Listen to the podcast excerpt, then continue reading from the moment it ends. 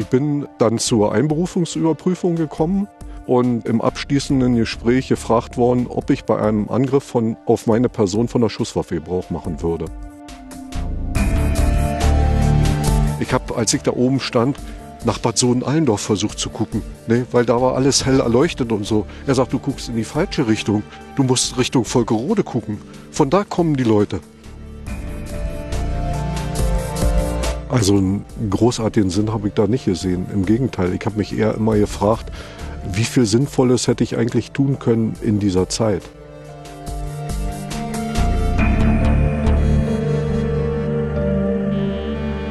Staatsbürgerkunde.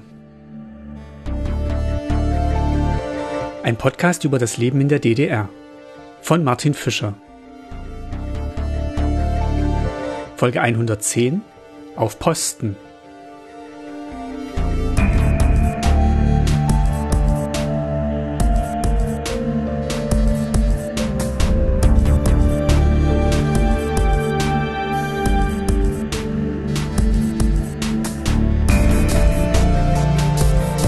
Herzlich willkommen bei Staatsbürgerkunde. Heute unterwegs im Eichsfeld und bei mir ist ein Gast, ein Zeitzeuge, Paul Küch. Hallo, Paul. Hallo, Martin.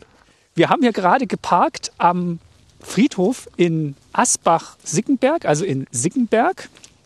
Das ist ein kleines Dorf im Eichsfeld, nahe des Grenzmuseums Schifflers Grund, worauf wir dann vielleicht auch noch später zu sprechen kommen werden.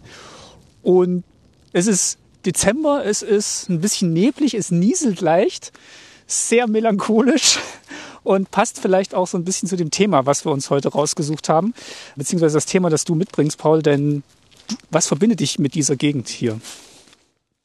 Ja, ich bin jetzt 60 Jahre alt und habe vor ziemlich genau 40 Jahren meinen Grundwehrdienst bei den Grenztruppen der DDR hier in diesem Gebiet abgeleistet. Und du kommst aber nicht von hier. Nein. Also es war ja die Regel, dass die Jugendlichen so weit wie möglich von zu Hause weg ihren Grenzdienst oder überhaupt ihren Wehrdienst leisten sollten.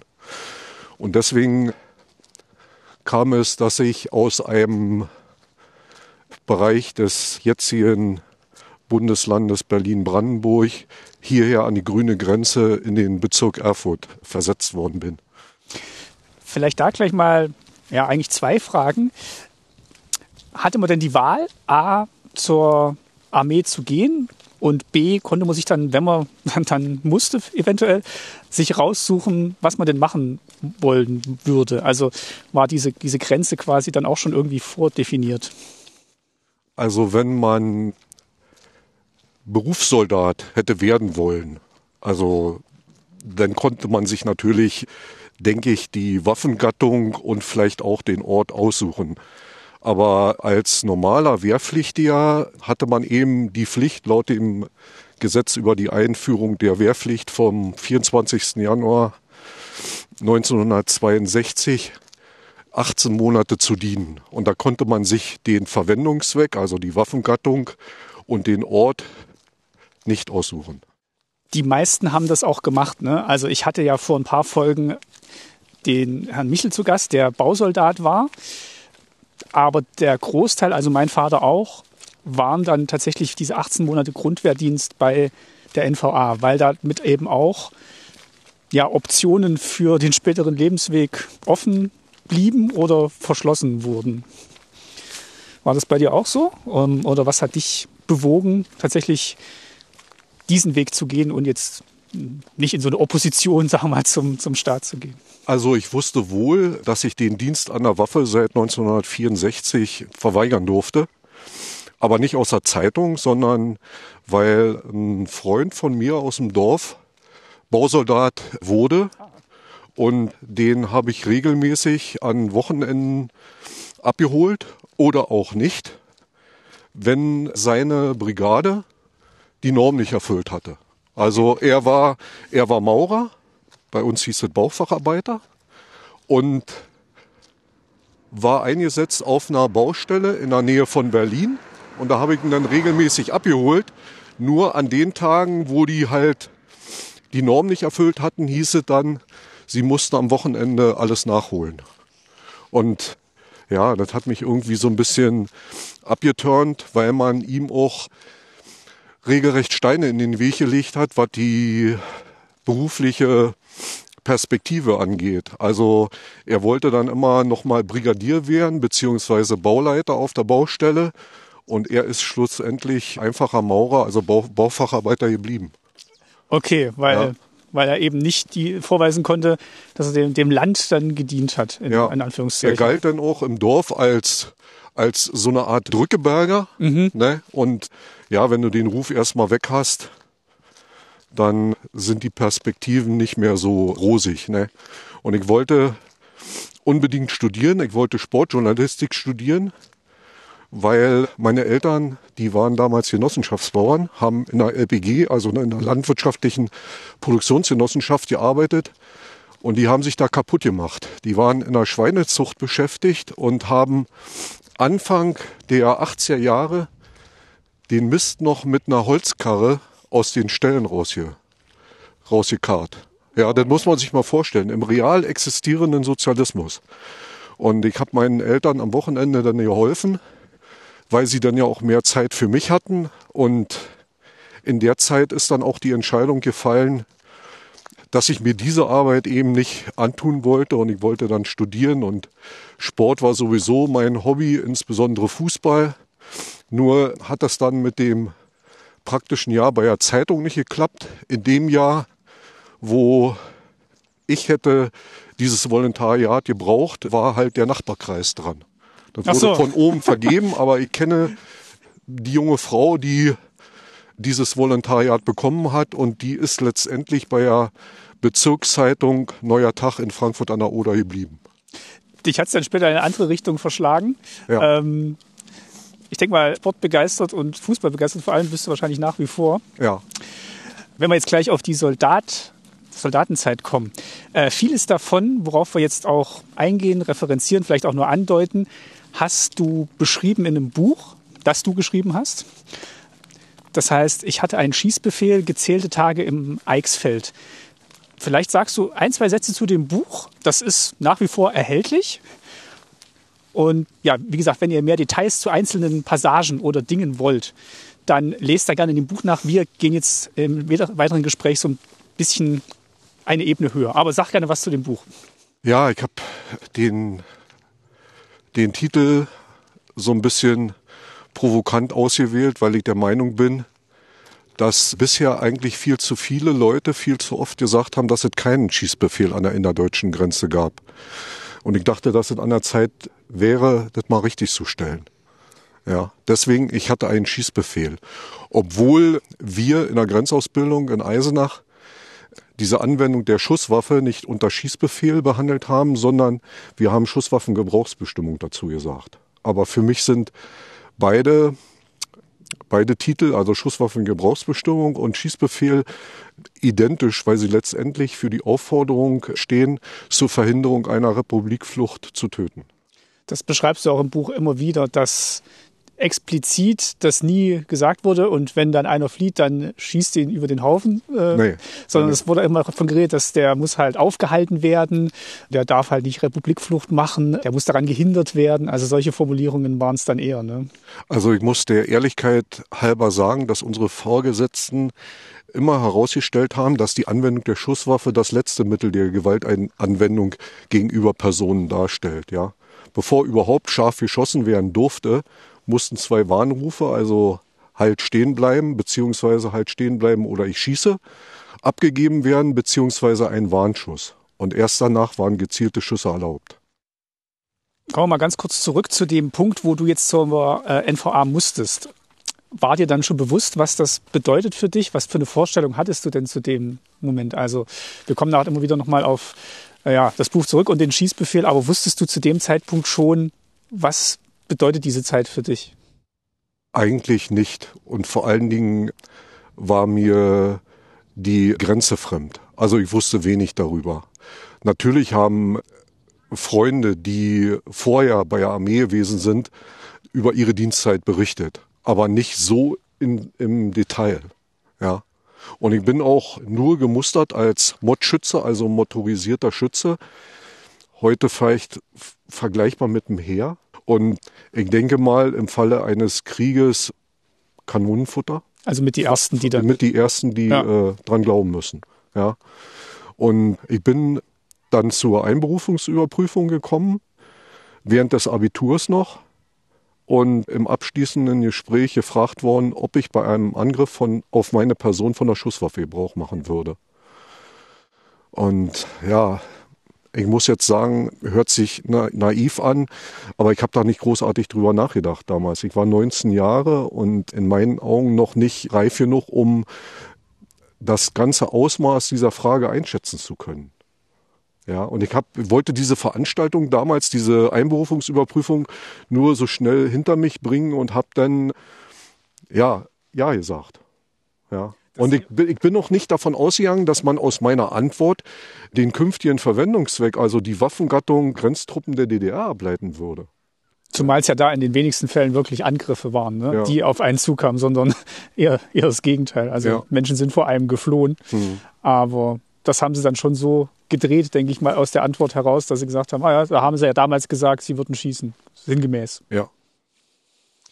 Du hattest keine Vorstellung von der Grenze, hast du gesagt. Wir stehen jetzt gerade hier, wir haben angehalten ein bisschen beim Laufen und gucken jetzt auf den zweiten Teil des Namens vom Ort Asbach-Sickenberg. Wir gucken jetzt auf Asbach. Wir sehen Felder und eine Straße, die sich am Hang entlang schlängelt. Links der Wald, rechts unten im Tal, weiter hinten liegt Asbach.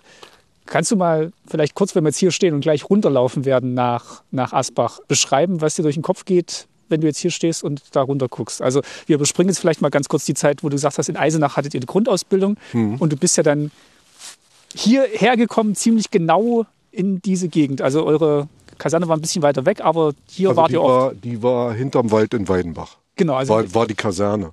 Und hier, wo wir jetzt stehen, war Tor 2. Also hier sind wir reingefahren, wenn wir die Hunde hier an der Laufanlage gefüttert haben. Und ja, vom Gefühl her, hier überwiegt natürlich die Freude über den äh, Mauerfall, muss ich sagen, weil man die eigentliche Grenze kaum noch erkennt. Das verwechselt sich alles, die Natur holt sich alles wieder zurück.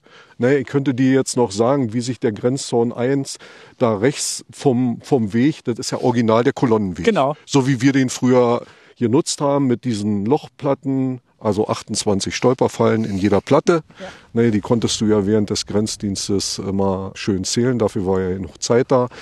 Der Grenzzaun 1 hat sich dann am Fuße von Asbach rechts runtergeschlängelt, dann ging er noch ein bisschen weiter hoch zu der Baumreihe vor dem Wald und dann hinten lang den Iberg hoch, das siehst du jetzt kaum nochmal, das ist dieser ganz helle Streifen. Der Iberg ist 426 Meter hoch und dahinter liegt dann die Hessel.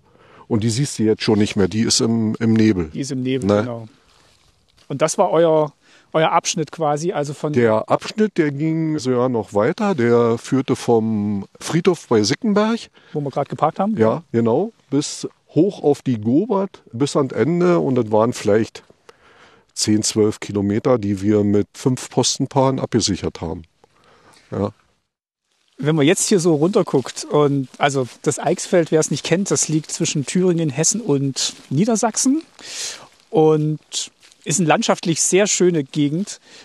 Die kleinen Orte wirken jetzt um die Zeit und vielleicht auch um die Uhrzeit am Tag sehr verschlafen, sehr idyllisch liegen sie da und man kann sich tatsächlich ganz schwer vorstellen, dass hier wirklich mal so, so zwei Systeme, zwei Blöcke aufeinander getroffen sind und wirklich die bestbewachteste Grenze mit in Europa zu der Zeit existiert hat. Es ist wirklich, also für mich nach wie vor auch immer schwer, schwer zu greifen. Weil du ja auch sagst, dass, ähm, die Natur holt sich alles zurück. Man sieht so ein bisschen, wo die Baumreihe, Baumreihe lang geht. Ja. Aber ja, also du bist dann, du bist dann hierher gekommen nach Weidenbach in die, in die Kaserne. Schilder doch gerne mal, wie du, wie du das erlebt hast. Also du hattest ja da schon ein paar Wochen Grundausbildung hinter dir und bist dann quasi hierher beordert wurden? Also wir haben in, in Eisenach natürlich die, Grund, die Grundlagen vermittelt bekommen, jetzt in Form der Grenzausbildung, wie wir uns hier zu bewegen haben. Und haben so eine Art Reifeprüfung, möchte ich sagen, über die Weihnachtsfeiertage 82 gehabt. Mhm. Das war ziemlich ziemlich einschneidend, ziemlich prägend für mich, weil wir in Eisenach immer wieder Gewalt vermittelt bekommen haben. Die jungen Offiziere, die von der Offiziershochschule kamen, die haben Hauptaugenmerk gelegt auf die Kontrolle von Personen und Kfz. Ja, und die wussten eigentlich ja nie, wie Grenzdienst funktioniert. Ja, die kamen nur oberflächlich geschult von ihrer Schule und haben sofort versucht, nach dem Motto mit Kanonen auf Spatzen zu schießen, ihr Halbwissen an uns weiterzugeben. Ja, die wussten beispielsweise gar nicht, dass Grenzdienst eine äußerst langweilige Geschichte ist, die aus acht, zehn oder zwölf Stunden Warten besteht. Ja, die haben wirklich gedacht, da kommen immer wieder Leute, die kontrolliert werden wollen. In Wirklichkeit hat sich dorthin, wo wir später gestanden haben, also zwischen, mhm. zwischen den beiden Zäunen, zwischen Grenzsignalzaun und Gren Grenzzaun 1, dorthin hat sich keiner verirrt, der kontrolliert werden wollte. War, war das auch eine Vorstellung, die du dann hattest zu dem Zeitpunkt noch, dass du gedacht hast, da ist immer ganz viel los an der Grenze? Eigentlich ja. Eigentlich ja. Ich dachte, da wäre reger, reger Publikumsverkehr und man muss sich an die Algorithmen halten, also halt, halt stehen bleiben oder ich schieße. Ja, man muss das immer voll drauf haben. Ne? Und die, die Tage über Weihnachten da in Lauröden, die haben einem dann gezeigt, dass es dann doch nicht so war. Ne? Da wart ihr hin als Unterstützung abgeordert? Wir waren zur verstärkten Grenzsicherung. Das hieß wirklich verstärkte Grenzsicherung, weil unsere Vorgesetzten annahmen, dass wenn Menschen flüchten, dann tun sie das am Wochenende oder an Feiertagen, weil man erst am Montag beziehungsweise am Tag nach dem Feiertag merkt, dass jemand auf Arbeit fehlt. Ja. Und wir sind nach Lauchröden rausgefahren als Dreierposten. Hier sind wir ja später zu zweit gewesen. Waren immer zwei von der Ausbildungskompanie in Eisenach und einer aus Lauchröden, der sich da so ein bisschen auskannte in dem Gebiet. Und am Heiligen Abend haben wir, oder besser gesagt, unser Zug hat eine alte Frau festgenommen, die gerade vom Holzholen aus dem Wald kam. Das war äh, zugegebenerweise war das schon ziemlich spät und da sich die alte Frau nicht ausweisen konnte, musste sie sich praktisch bis zur Klärung des Sachverhaltes bäuchlings in den Schnee legen. Das ist eine ganz schlimme Szene im Buch, ja. ja der Zugführer von Lauchröden ist dann in, ins Dorf zurückgelaufen und hat den Abschnittsbevollmächtigten geholt. Der hat die Rentnerin identifiziert und konnte dann kurz vor Mitternacht mit ihr wieder ins Dorf. Und am ersten Weihnachtsfeiertag haben wir dann in Lauchröden die traditionelle Weihnachtstanzveranstaltung abgesichert, war natürlich auch total überflüssig, weil jeder, der aus dem Saal kam, den sollten wir dann kontrollieren, egal ob er nur sein Geschäft verrichtet hat oder so. Ne? Und die konnten sich alle ausweisen. Ne? Jeder hatte einen Passierschein oder einen Stempel in seinem Personalausweis. Also eine total überflüssige Geschichte. Und am zweiten Weihnachtsfeiertag habe ich zum ersten Mal in Lauchröden Grenzalarm erlebt. Also da hat ein Reh versucht, durch die Drähte vom Grenzsignalzaun zu springen, hat es natürlich nicht geschafft und ist vor Ort auf einem zwei Meter Kontrollstreifen jämmerlich verblutet. Und wir standen alle herum und konnten den, dem Tier nicht mal den Gnadenschuss geben, weil die Patrone ja nachher in einer Ausbildungskompanie gefehlt hätte. Und solche Sachen haben dich natürlich in Grübeln gebracht. Vor allen Dingen, wenn du zurückgekommen bist nach Eisenach, man hat dich an diesen Weihnachtsfeiertagen behandelt wie ein Rotei. Also ich erinnere mich, der Frühsport fiel aus, das Stuben- und Revierreinigen übernahmen die, die Nachtblinden und Innendienstkranken, die nicht mit raus nach Lauchröden gefahren sind. Und man hat uns da äh, bekocht, also ich habe Essen wie bei Muttern zu Hause, weil man wahrscheinlich Angst davor hatte, dass wir zum ersten Mal richtig bewaffnet da draußen durchdrehen würden. Ja. Das war ja noch gar nicht so lange, seitdem du dann angefangen hattest. Ne? Du bist ja irgendwann im Herbst, bist du dann. Ich bin im November angefangen. Genau, und dann, dann war ja noch Teil der Grundausbildung, hat man gerade schon gesagt. Und dann wirklich gleich so drei einschneidende Erlebnisse kurz ineinander, zumal noch an Weihnachten, ja. wo man eh andere Gedanken, denke ich mal, im Kopf hat.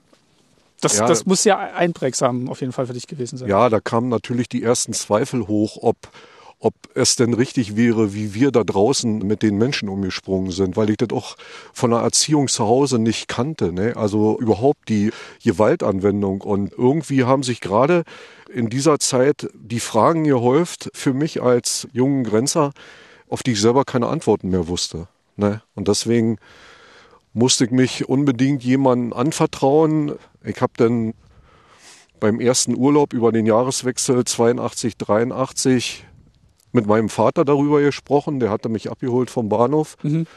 Und dem habe ich verbotenerweise, man durfte ja nicht darüber reden, ne? ja. dem habe ich die ganzen Ereignisse in und um Lauchröden geschildert. Und ja, der hat geschwiegen. Also der Mensch, der mir bisher im Leben alle Fragen beantworten konnte, der war mit seinem Latein sprichwörtlich am Ende. Na, ich habe dann nur noch abschließend gesagt, du am liebsten würde ich gar nicht mehr zurückfahren nach Eisenach, worauf er nur geantwortet hat, das kannst du uns nicht antun, Junge. Weil er schon wusste, dass das dann nicht nur für dich, äh, sagen wir mal, einen Nachteil hätte, sondern für die ganze Familie eigentlich. Ja, sicher. Dass das man, man hätte meine Eltern in, in Sippenhaft genommen. Ja. ja. So nach dem Motto, wie haben die denn den Jungen erzogen? Du warst ja auch, das Shadows im Buch, du warst ja dann noch gerade frisch verliebt. Da ist es wahrscheinlich dann noch mal schwerer, ja, dann wirklich erstmal diese 18 Monate im, im, Blick zu haben und dann auch wieder abzufahren nach Weihnachten. Neujahr. Du schuldest ja dann noch, ihr hattet dann schönes Silvesterfest mit Fußball im Schnee und ja. gemeinsamer, gemeinsamer Feier. Das, und, und dann geht's ja dann auch für dich nicht nur wieder zurück, sondern auch wirklich dann demnächst schon an an den Ort hier?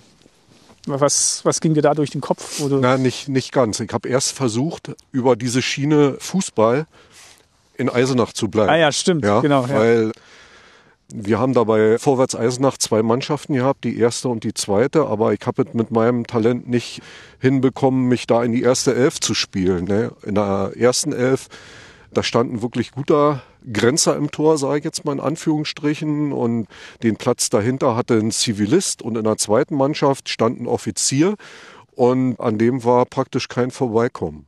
Ne? Und da ich mich am Anfang der Ausbildung für einen Hundeführerlehrgang eingetragen hatte, bin ich dann zuerst zu einem Diensthundeführerlehrgang kommandiert worden.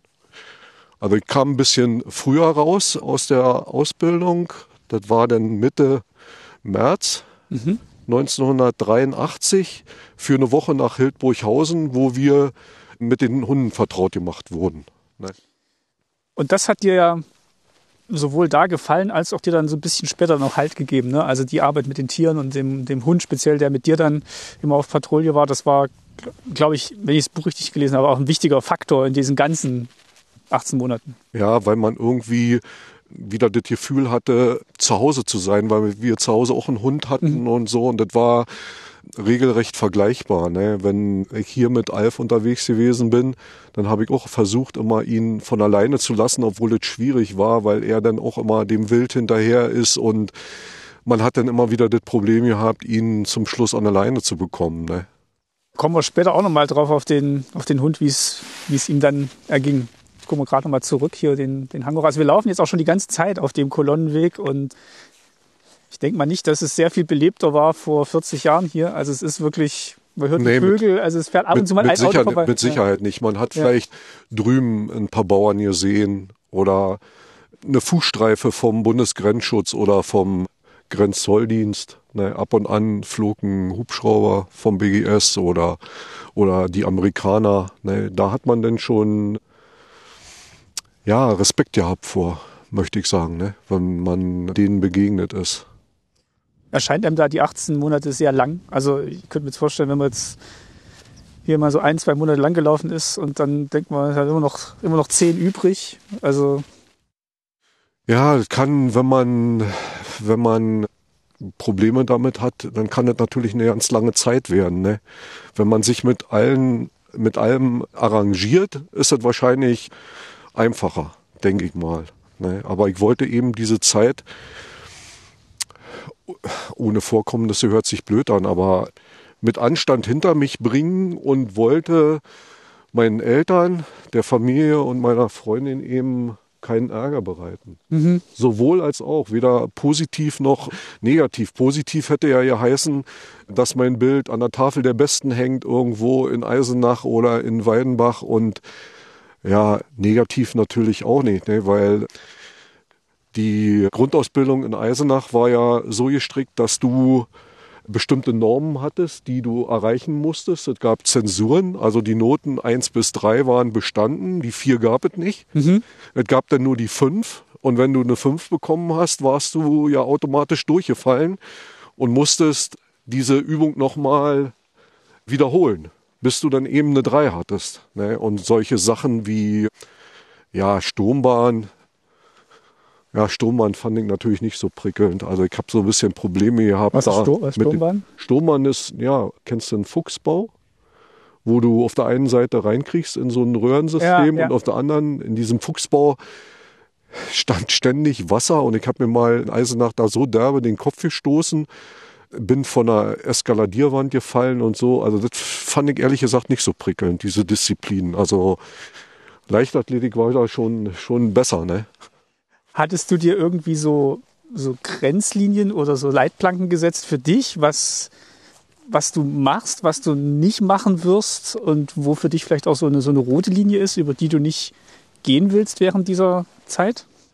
Ja, ich wollte nicht, wie schon gesagt, ich wollte nicht aus der Reihe tanzen. Ich wollte weder positiv noch, noch negativ auffallen, weil das ja automatisch auf meine Erziehung im Elternhaus zurückgefallen wäre. Ne? Hattest du dir Gedanken gemacht, was, was du machst, wenn du tatsächlich mal jemanden siehst, der versucht zu fliehen? Habt ihr darüber gesprochen? Hast du das für dich irgendwie festgelegt? Also, ich hätte mich wohl verteidigt. Also ich hätte geschossen. Wenn, wenn der oder die dich angegriffen hätte? Ja, genau. Aber ich hätte niemanden vom Zaun holen können oder mhm. so. Ne? Also Hätt's ich muss auf der anderen Seite natürlich auch sagen, viele, viele behaupten heute, sie hätten absichtlich daneben geschossen. Ich weiß nicht, wie man das dann macht bei der Streuung der Kalaschnikow. Man zielt vielleicht daneben und trifft genau diesen Menschen. Ne? Also das halte ich für ein sehr gewachtet Unterfangen, vorbeizuschießen. Obwohl in Eisenach mit diesem außer, außer Reihe tanzen, man hat natürlich versucht, so gut wie möglich zu schießen. Ne? Und nachher fingen ja dann auch die Zeiten an, hier, wir haben auf bewegte Ziele geschossen, auf diese, diese Zweierscheiben, mhm. die Flüchtende nachahmen sollten. Und man hat in Weidenbach dann gesagt, also die IKs haben gesagt, versucht doch immer daneben zu schießen, damit man im Falle eines Falles nicht sagen kann, das ist doch sonst so ein guter Schütze gewesen. Ja. Ne? Warum schießt der jetzt daneben? Jetzt hast du gerade schon die Abkürzung EK genannt. Ich würde tatsächlich jetzt gerne mal drauf kommen, wie es denn war. Also du hattest dann diese Hundeführerausbildung eine Woche lang in Hildburghausen und bist dann hier nach Weidenbach gekommen in diesen Mikrokosmos. Ja, schilder doch gerne mal, wie, wie das war, so die, die Ankunft und was du da vorgefunden hast, was sich vielleicht auch unterschieden hat von dem, was du vorgestellt hast und was du davor in der Grundausbildung erlebt hast. Also Weidenbach war natürlich eine völlig andere Welt im Vergleich zur Ausbildungskompanie in Eisenach, weil sich die Insassen dort Freiheiten rausgenommen haben. Also als ich ankam abends, die liefen da rum in Uniformhose, Hemd und Pantoffeln. Also die haben sich Freiheiten genommen. Ich denke mal, dass es damit zusammenhing mit dem anstrengenden Dienst draußen. Ja, mhm. dass man eben über Tag so viel Stress in Anführungsstrichen gehabt hat, dass man sich abend, abends eben die nötigen äh, Freiheiten rausnimmt, um einen gemütlichen Abend zu verbringen. Ne? Aber es hatte mit militärischem hat das überhaupt nichts zu tun gehabt. Man hat mir dann auch gleich am ersten Abend beim Einräumen des Schranks verklickert, dass, dass ich ein Nichts bin, ein Niemand in der Hierarchie der Grenzkompanie. Von deinen Mit Dienenden. Also nicht von den Vorgesetzten, sondern Nein, von, die, äh, auf der Stube. Die Soldaten bzw. Gefreiten vom zweiten Diensthalbjahr und vom dritten Diensthalbjahr. Die haben mir sofort gesagt, da ich damals noch im ersten Diensthalbjahr war, dass ich in der Hierarchie ganz unten stehe. Ja, man hat dann auch sofort den Namen, den Vornamen ersetzt. Also es hießen grundsätzlich alle Paul, mhm. egal ob Müller, Meier oder in dem Falle Küch jeder bekam den Vornamen Paul. Ja, das sollte angeblich der Vereinfachung dienen, war aber totaler Blödsinn. Ne? In Wirklichkeit hatte man da eigentlich schon seine Menschenwürde verloren. Ja, so eine, Ja, so eine Äh, Entmenschlichung auch von, je- von ja ich habe jedem dann äh, Einzelnen.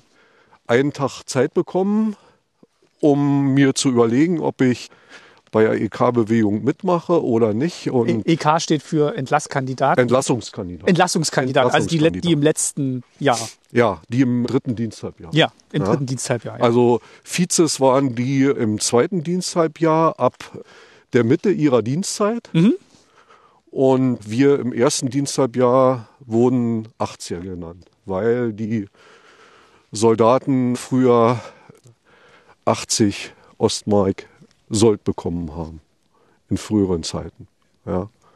Und die, ja, die Leute, die sich nicht mit der EK-Bewegung arrangiert haben, die hat man links liegen gelassen. Ne, die wurden teilweise wie Aussätzige behandelt und vor allen Dingen Grenzdienst auch mit Schweigeschichten bedacht und das heißt, man hat nicht mit denen gesprochen. man ja. hat mich nicht mit denen gesprochen und Grenzdienst ist ja so schon eine langweilige Angelegenheit.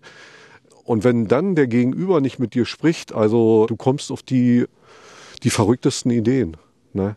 Willst dann nur noch runter vom Turm und ich fand die Schweigeschichten eigentlich die, die schlimmste Strafe. Von den, von den Schikanen wie, wie Musicbox oder, oder sonst, sonst an anderen Sachen, EK-Kegeln oder so, mal abgesehen. Ne? Haben, also kanntest du jemanden, der da nicht mitgemacht hat? Also das, also einerseits ist es ja jetzt ja so eine Hierarchie in der Hierarchie nochmal, ne? Ja. Und Na, wahrscheinlich äh, erst noch mit nee. Vorteilen für die, Eine für ne, die ne Älteren. Hierarchie vielleicht neben der, neben, Neben der, der Hierarchie, ja. Neben der Hierarchie, weil du hast auf der einen Seite dieses militärische Unterstellungsverhältnis, Soldaten, Gefreite auf der einen Seite und Feldwebel, Fähnriche und Offiziere auf der anderen Seite. Ne? Und das hat, ich fand es schlimm, dass sich die militärischen Vorgesetzten diese EK-Bewegung stillschweigend zunutze gemacht haben, weil es ja den Vorteil hatte, dass die Grenzkompanie Weinbach im Falle eines Falles immer in einem gepflegten Antlitz erschien. Das heißt, die Routine läuft, weil Ne? Ja. die Aufgabenverteilung Ja. intern geregelt wurde. Vielleicht gab es auch deswegen eine EK-Bewegung, ich weiß es nicht. Ne? Also durch dieses militärische Unterstellungssystem war vielleicht, vielleicht ein bisschen zu schwach, weil die, weil die Leute vielleicht auch zu schwach waren. Die Charaktere jetzt. Ne? Hast du von jemandem mal mitbekommen, der da nicht mitgemacht hat während deiner Dienstzeit und wie es dem dann ergangen ist? Ja, mit dem hat man gar nicht gesprochen. Mit dem hat man ja nicht gesprochen. Dann gab es natürlich auch solche Leute, die mitgemacht haben, aber nicht so rigoros gehandelt haben. Also die, die sich da versucht haben zu profilieren, das waren ja meistens Charaktere, die entweder zu Hause in der Familie nichts zu sagen hatten oder eben auf Arbeit, denke ich mir mal. Ja, Und die, dann da die wollten da den starken Mann ma- Ja. markieren. Ja. Und da ist man doch in Konflikt gekommen, wenn du jetzt beispielsweise am Abend vorher in einer, in einer Musicbox gesteckt hast, also im, im, im Besenspind und man hat wilde Sau mit dir gespielt und am nächsten Tag bist du mit dem draußen in Asbach an der Grenze gewesen. Wie verhältst du dich denn dem gegenüber, dem Postenführer, der, der dich vorher schikaniert hat? Ne?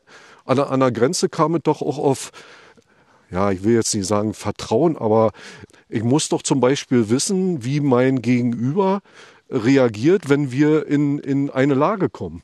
Also eine Lage war jeder, jedes Vorkommnis jetzt äh, außer, außer einer heilen Welt, also ein Grenzalarm, sage ich beispielsweise mal. Ne? Unten hat, unten am Grenzsignalzaun hat meinetwegen ein Feld ausgelöst, kann ja auch wild gewesen sein. Aber in, in diesem Falle bist du sofort in eine Abriegelung gegangen, beispielsweise oben auf der Gobert, und musstest die vermutliche Richtung des Grenzverletzers absichern. Ja. Und da musstest du doch wissen als Posten, wie verhält sich mein Postenführer. Mich wundert nur, dass, also man, man hätte ja auch tatsächlich über das Einverständnis, wir sind jetzt hier eine Schicksalsgemeinschaft und versuchen das Beste draus zu machen, hätte man ja auch dieses Vertrauen herstellen können. Warum das dann über so eine ja, teils schikanöse ja, Stufen, Stufengliederung geschehen musste. War das die Situation? Waren das die Charaktere, wie du gerade gesagt hast? Oder also warum hat man nicht einfach gesagt, hey, wir sind alle in derselben Lage, wir versuchen es uns gegenseitig so angenehm wie möglich zu machen? Ich habe mir damals ihr sagt, vielleicht haben die Leute dasselbe schon mal erlebt. Vielleicht war das ja die Tradition. Ja, die haben auch diese Schikanen mitmachen müssen, was nicht automatisch heißt, dass ich mich an diesen Schikanen beteilige. Also ich habe auch nicht anderen die Stiefel geputzt oder die Betten gemacht. Das ging eher um Stuben- und Revierreinigen und solche größeren Sachen. Ja. Ich hatte ja mir als Frage auch noch aufgeschrieben, hast du irgendwas versucht daran zu ändern, sei es auch nur im Kleinen, dass du irgendwie dann nachfolgenden, man muss dazu sagen, du warst nicht bis ganz zum Schluss deiner Zeit dann in Weidenbach, aber hast du irgendwie also versucht, das graduell zu verändern? Also ich habe mich selbst nicht an solchen Sachen beteiligt, die menschenverachtend äh, und schikanös waren. Also das wäre mir zuwider gewesen. Ne? Also sowas habe ich abgelehnt. Wie sah denn eure Arbeit oder euer Dienst, besser gesagt, denn dann aus? Also du hattest gerade schon gesagt, es gibt dann immer einen, einen Grenzführer und einen Grenzposten, die dann so als Paar unterwegs sind. Und davon hattet ihr fünf pro Schicht? Also ein Grenzposten bestand aus, aus zwei Grenzern. Ja. Das war der Postenführer, Der Postenführer. und der Posten. Mhm. Als Postenführer musstest du noch eine besondere Prüfung ablegen. Dann hast du so eine grünen Streifen auf deine Schulterstücken bekommen.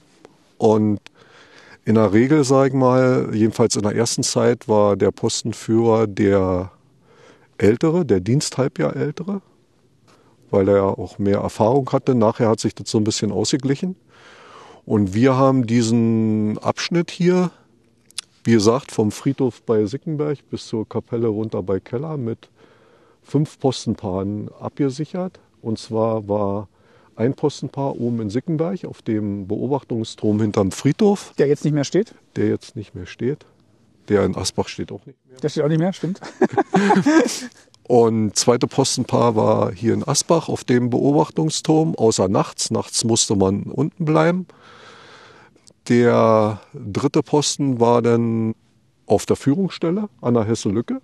Da saß auch der Zugführer, der, der uns kommandiert hat, die Schicht über. War Und da er- liefen auch alle Drähte zusammen. da liefen alle Drähte Wirklich? zusammen, alle, ja, ja, alle, alle Meldungen auch Ja. ne, übers Grenzmeldenetz. Und dahinter war der motorisierte Posten auf der Gobert oben. Mhm. Der hat so eine Strecke, weiß ich nicht, wie lang das ist, drei oder fünf Kilometer. Das ist so ein Höhenzug hier, wo man dann wirklich Ja, schön wandern kann heute, aber was dann. genau, ist über 560 Kilo, über 560 Meter hoch. Und da oben waren auch die SM-70. Also Die, SM-Splittermine und 1970 eingeführt. Die sogenannten Selbstschussanlagen. die, wenn da Zug drauf kam am Draht, wenn man da über den Zaun steigen wollte, Ja, genau. von selber. Nicht, nicht an jedem Draht, du hast doch die Vogelschutzdrähte hier Ja. gehabt, nee, wo sie die Vögel draufsetzen konnten. Nee, aber Das heißt, man ist sich eigentlich dann nicht begegnet, weil, weil dann wirklich alles sehr weiträumig dann war, sondern man war dann eigentlich hauptsächlich zu zweit unterwegs den Tag über. ich habe ein Postenpaar jetzt noch vergessen. Die, wir haben jetzt nur vier gehabt. Das fünfte Postenpaar hat entweder in der Frühschicht den 6 Meter Kontrollstreifen kontrolliert. Der wäre jetzt rechts vom Kolonnenweg hier. Die wurden vom motorisierten Posten auf der Gobert mitgenommen bis ans Ende des Abschnittes und von da ab sind die diesen Spurenstreifen abgelaufen. Ach, die sind den kompletten, Ja, die komplette Entfernung dieses Abschnitts sind die dann abgelaufen. ja, nicht nicht alle Bereiche. Wenn jetzt jetzt siehst du da oben ist es schon ein bisschen frei so Ja. dieser Hang dazwischen Da ist hin- hinter dem ja genau genau oberhalb von dem von dem Elektromasten da. Und wenn du noch ein Stückchen höher guckst, diese, diese Schräge, das ist die Hesselkuppe da oben. Ja. Da hat sich der Grenzzaun 1 hochgeschlängelt. Und diese Stücke, die so steil gewesen sind, die haben wir natürlich nicht kontrollieren können, aber haben die immer wieder ohne Anzeichen einer Grenzverletzung gemeldet. Aber es ist dann schon eine sehr einsame Tätigkeit, ne? Also, aber vielleicht kommt da mal einer vorbeigefahren und guckt oder. Aber, aber so richtig Kontakt hat man nicht, weil es kam ja auch sonst keiner rein, also Zivilperson oder so. Das war dann dieser Sperrstreifen. Also, wie, wie viel war denn dann tatsächlich los? Ja, es. Guck da oben, die, die, die Frau, die da mit dem Hund spazieren geht. Ne? Also, In etwa so. und die hättest du vielleicht jetzt auch gar nicht gesehen, weil nämlich der Grenzsignalzaun eigentlich, ja gut, nicht in dem Bereich, der ist ja hier vorne mhm. hochgegangen. Das sehen wir nachher noch anhand von Bildern. Aber wenn die Person jetzt auf der Straße hier zwischen Sickenberg und Asbach laufen würde, ja. hättest du sie ja nie gesehen hinterm Zaun. Ne? Beziehungsweise sie hätte den Zaun ja nicht, den Grenzzaun 1 ja nicht gesehen. Da hätte sie schon hochgehen müssen zum, zum Wald und von da aus. Ja. Also hier war kein reger Publikumsverkehr.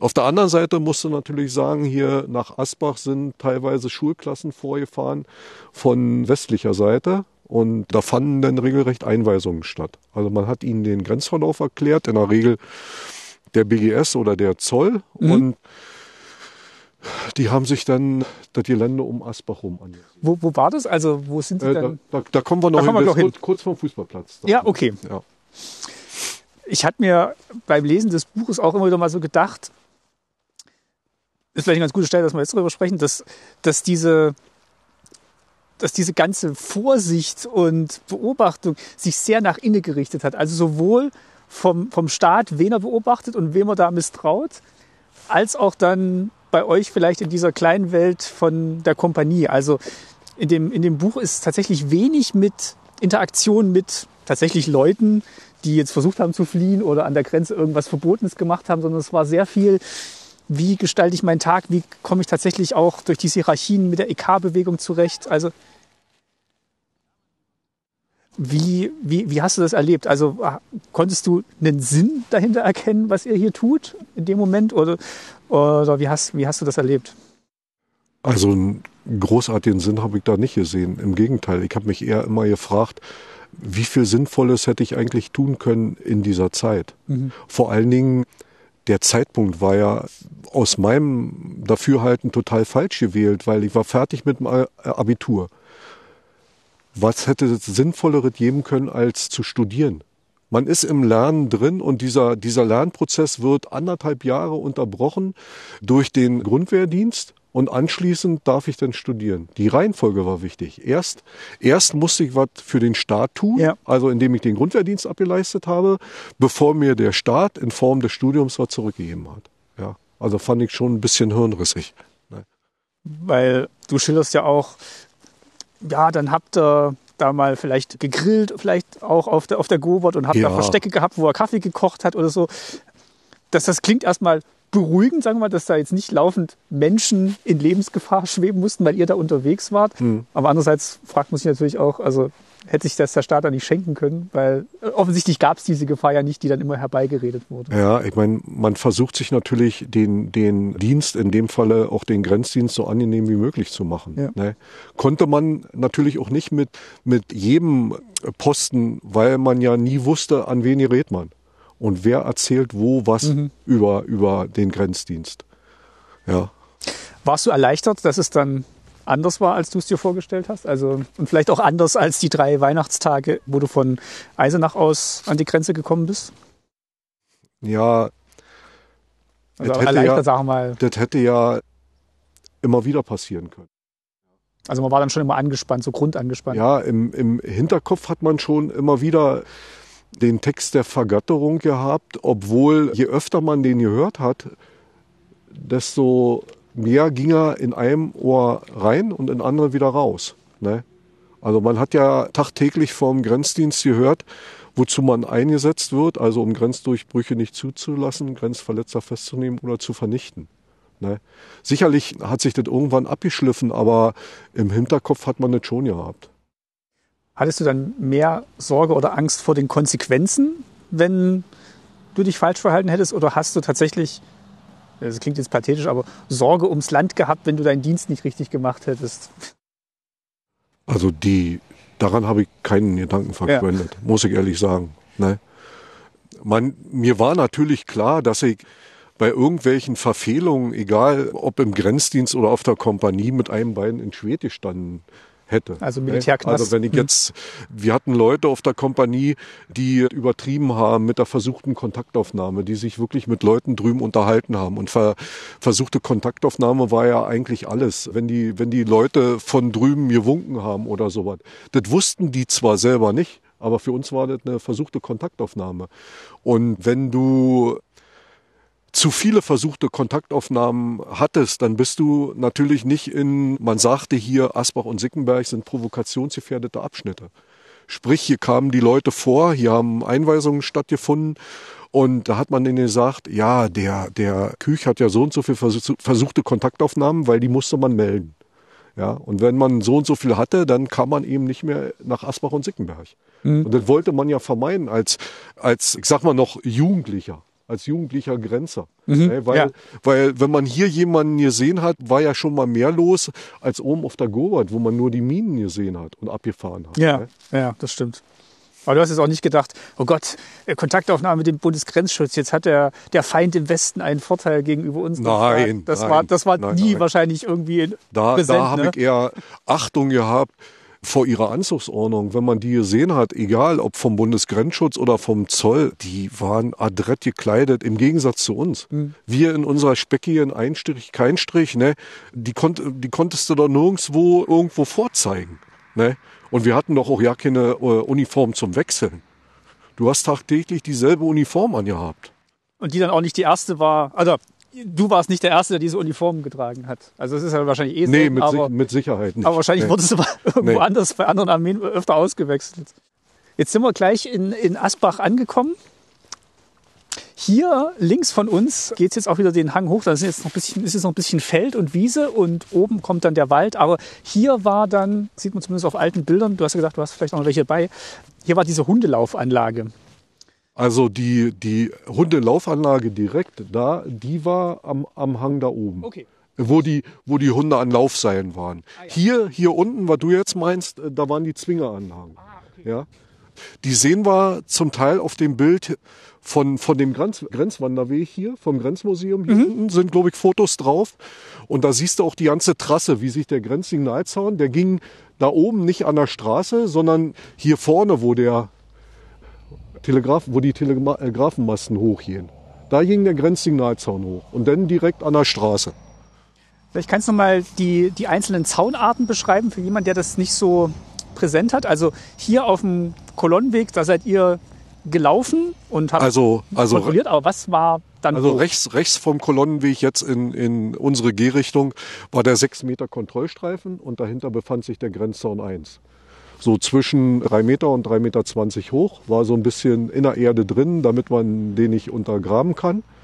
Und hier in diesem Bereich, überall wo Leute gewohnt haben, natürlich ohne diese Splitterminen, im Schifflers Grund und oben auf der Gobert mit dieser mit diesen Selbstschussanlagen. Und rechts weiter, dann hinter diesem, hinter diesem Zaun war dann noch das vorgelagerte Hoheitsgebiet. Das Ja, war dann genau. auch noch Teil der DDR. Genau, war Teil der DDR bis zu den Grenzsteinen der DDR und da standen dann auch die Hinweisschilder vom BGS. Also halt hier Grenze.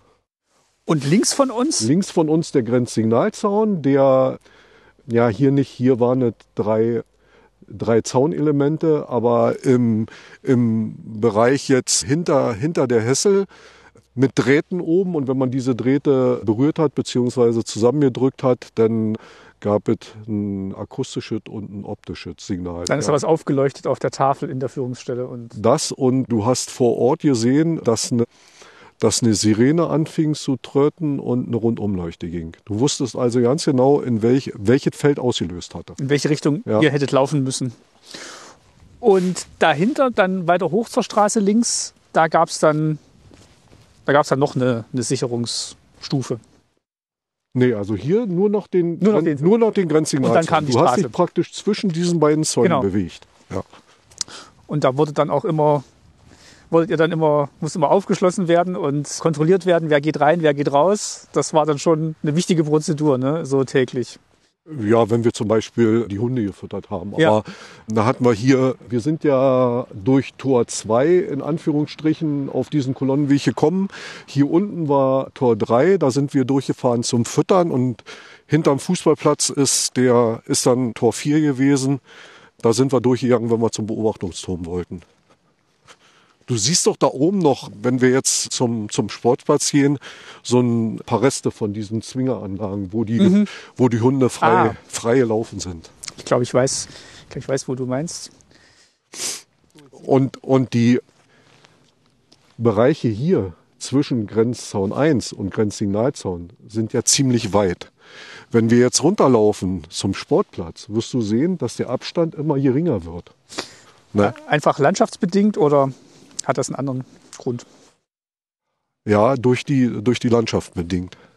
Und da hat er den Knick gemacht. Wie sinnvoll war ein Hundezwinger an der Stelle? Also war das. Hat der Abschreckung gedient, mehr nicht. Also die waren, die Hunde waren froh, wenn sich jemand mit ihnen beschäftigt hat. Ne? Die haben immer mit dem, wenn wir mit dem LKW hier vorgefahren sind, mit einem Robur, dann sind die immer davon ausgegangen, dass die gefüttert werden. Aber da kamen am Tag auch die Schichten, wenn gewechselt worden ist und da wurden sie nicht gefüttert. Das beschreibst du auch, wie, wie, schlimm das für die Hunde war und wie die sich dann festgelaufen Ja, die waren ja laufen die haben. In, in den Zwingern nicht, die hatten ja ihre Hütten, aber die an der Laufanlage hier oben, ja. wenn sie Pech hatten, die, die Platten vom Kfz-Sperrgraben, die waren teilweise so ausgespült, dass die sich mit ihren Ketten da drin verfingen. Ne? Und dann blieben die natürlich so lange da drin hängen, bis ich am nächsten Tag wieder zum Füttern kam. Ne? Unter Umständen haben die dann 24 Stunden festgehangen. Und ja, panisch da irgendwie an der Kette gezerrt. Ja, und hier führte der Kolonnenweg runter. Ne? Wird ja nachher auch wieder Kolonnenweg. Genau, das ist jetzt. Jetzt ist es geteert. Aber wir sind jetzt quasi unten. Aber nur ein Stückchen da vorne. Genau, da, er, da ja. sehen wir schon wieder. Wir sind jetzt unten im Grund. Und rechts geht es jetzt auch hoch über Wiesen und da oben ist ja dann schon Hessen. Ne? Das ist dann. Also Hessen ist hier schon hinter den Bäumen also, in, ja. in, die, in, dieser Senke. Weil der sechs Meter war hier in dem Bereich so schmal, vielleicht lasse drei Meter sein. Ja. Ne? Der war nicht immer sechs Meter breit. Und du musst dir jetzt nur den Grenzzaun 1 vorstellen. Total schwarz hier in dem Bereich schon. Ne? Ja, wenn man jetzt links hochguckt, man sieht auch manchmal noch so Zaunreste oder ist wahrscheinlich dann der Hundezwingerrest, oder? Die, die kommen noch. Also ich weiß die, davon, die Bäume musst du dir auf jeden Fall wegdenken. Ja. Hier wie da, ne? Das hat man auch auf den Fotos gesehen. Also das war immer freies Schussfeld. Das wurde auch künstlich freigehalten, ne? also dass da nichts wächst und die Sicht versteckt. Ja, obwohl ich habe in meiner Dienstzeit einen, einen Traktor gesehen, der ihr Flücht hat oben an der Hessel und der, der drohte umzukippen und dann haben sie die Arbeiten abgebrochen. Ja? Also man wollte das alles so schön frei halten, aber. Aber es ist trotzdem verrückt, finde ich immer wieder. Also du sagst jetzt 40 Jahre, man denkt immer, wie lange braucht so ein Baum, um so groß zu werden? Ne? Aber ja. anscheinend weniger als 40 Jahre. Das ist schon enorm, wie schnell das dann doch geht. So, jetzt laufen wir auf den, auf den Sportplatz zu von, von Asbach, aber als ihr hier wart, war da kein Sportplatz, sondern ein Turm. Nee, da war ein Feld. Da war ein Freies, Feld. Freies Feld. Ja, ist natürlich eine geniale Idee mit dem Fußballplatz hier. Ne? Wenn, mir, wenn mir das jemand 1983 also gesagt hätte, dass hier an der Stelle mal Fußball gespielt wird, den hätte ich für verrückt erklärt. Ne? Hm. Weil es eigentlich unvorstellbar war. Ne? Auch hier ist nicht viel los. Also es ist Donnerstagvormittag, muss man dazu sagen, am 14. Dezember. Hier wird ja auch kein, kein regulärer Punktspielbetrieb betrieben. Ne? Also, nee, das glaube ich auch. Nee, nee, nee. Die, ist doch nicht in die Kreisliga. Die treffen sich hier zu Freundschaftsspielen und Turniere sind, glaube ich, am Tag der deutschen Einheit. Da ist immer so ein, so ein Fußballturnier hier. Ne? Der Nebel ist aber zumindest weg und wir haben jetzt echt einen besseren Blick so auf den Wald und die Höhenzüge. Hier vor der Baumreihe, also bis bis hierher ungefähr war der sechs Meter. Hier stand dann der Grenzzaun 1. Mhm. Und dahinter, auf dem Anhang da, Abhang, da stand früher zu meiner Zeit noch so eine hölzerne Plattform und da fanden die Einweisungen statt. Vom Bundesgrenzschutz. Und vom Bundesgrenzschutz, vom Zoll und wenn keiner von denen dabei war, dann haben die Lehrer in der Regel diesen, diesen Text von einer Hessischen Landeszentrale für politische Bildung vorlesen. Also auch drüben stehen Deutsche und so weiter und so fort. Ne?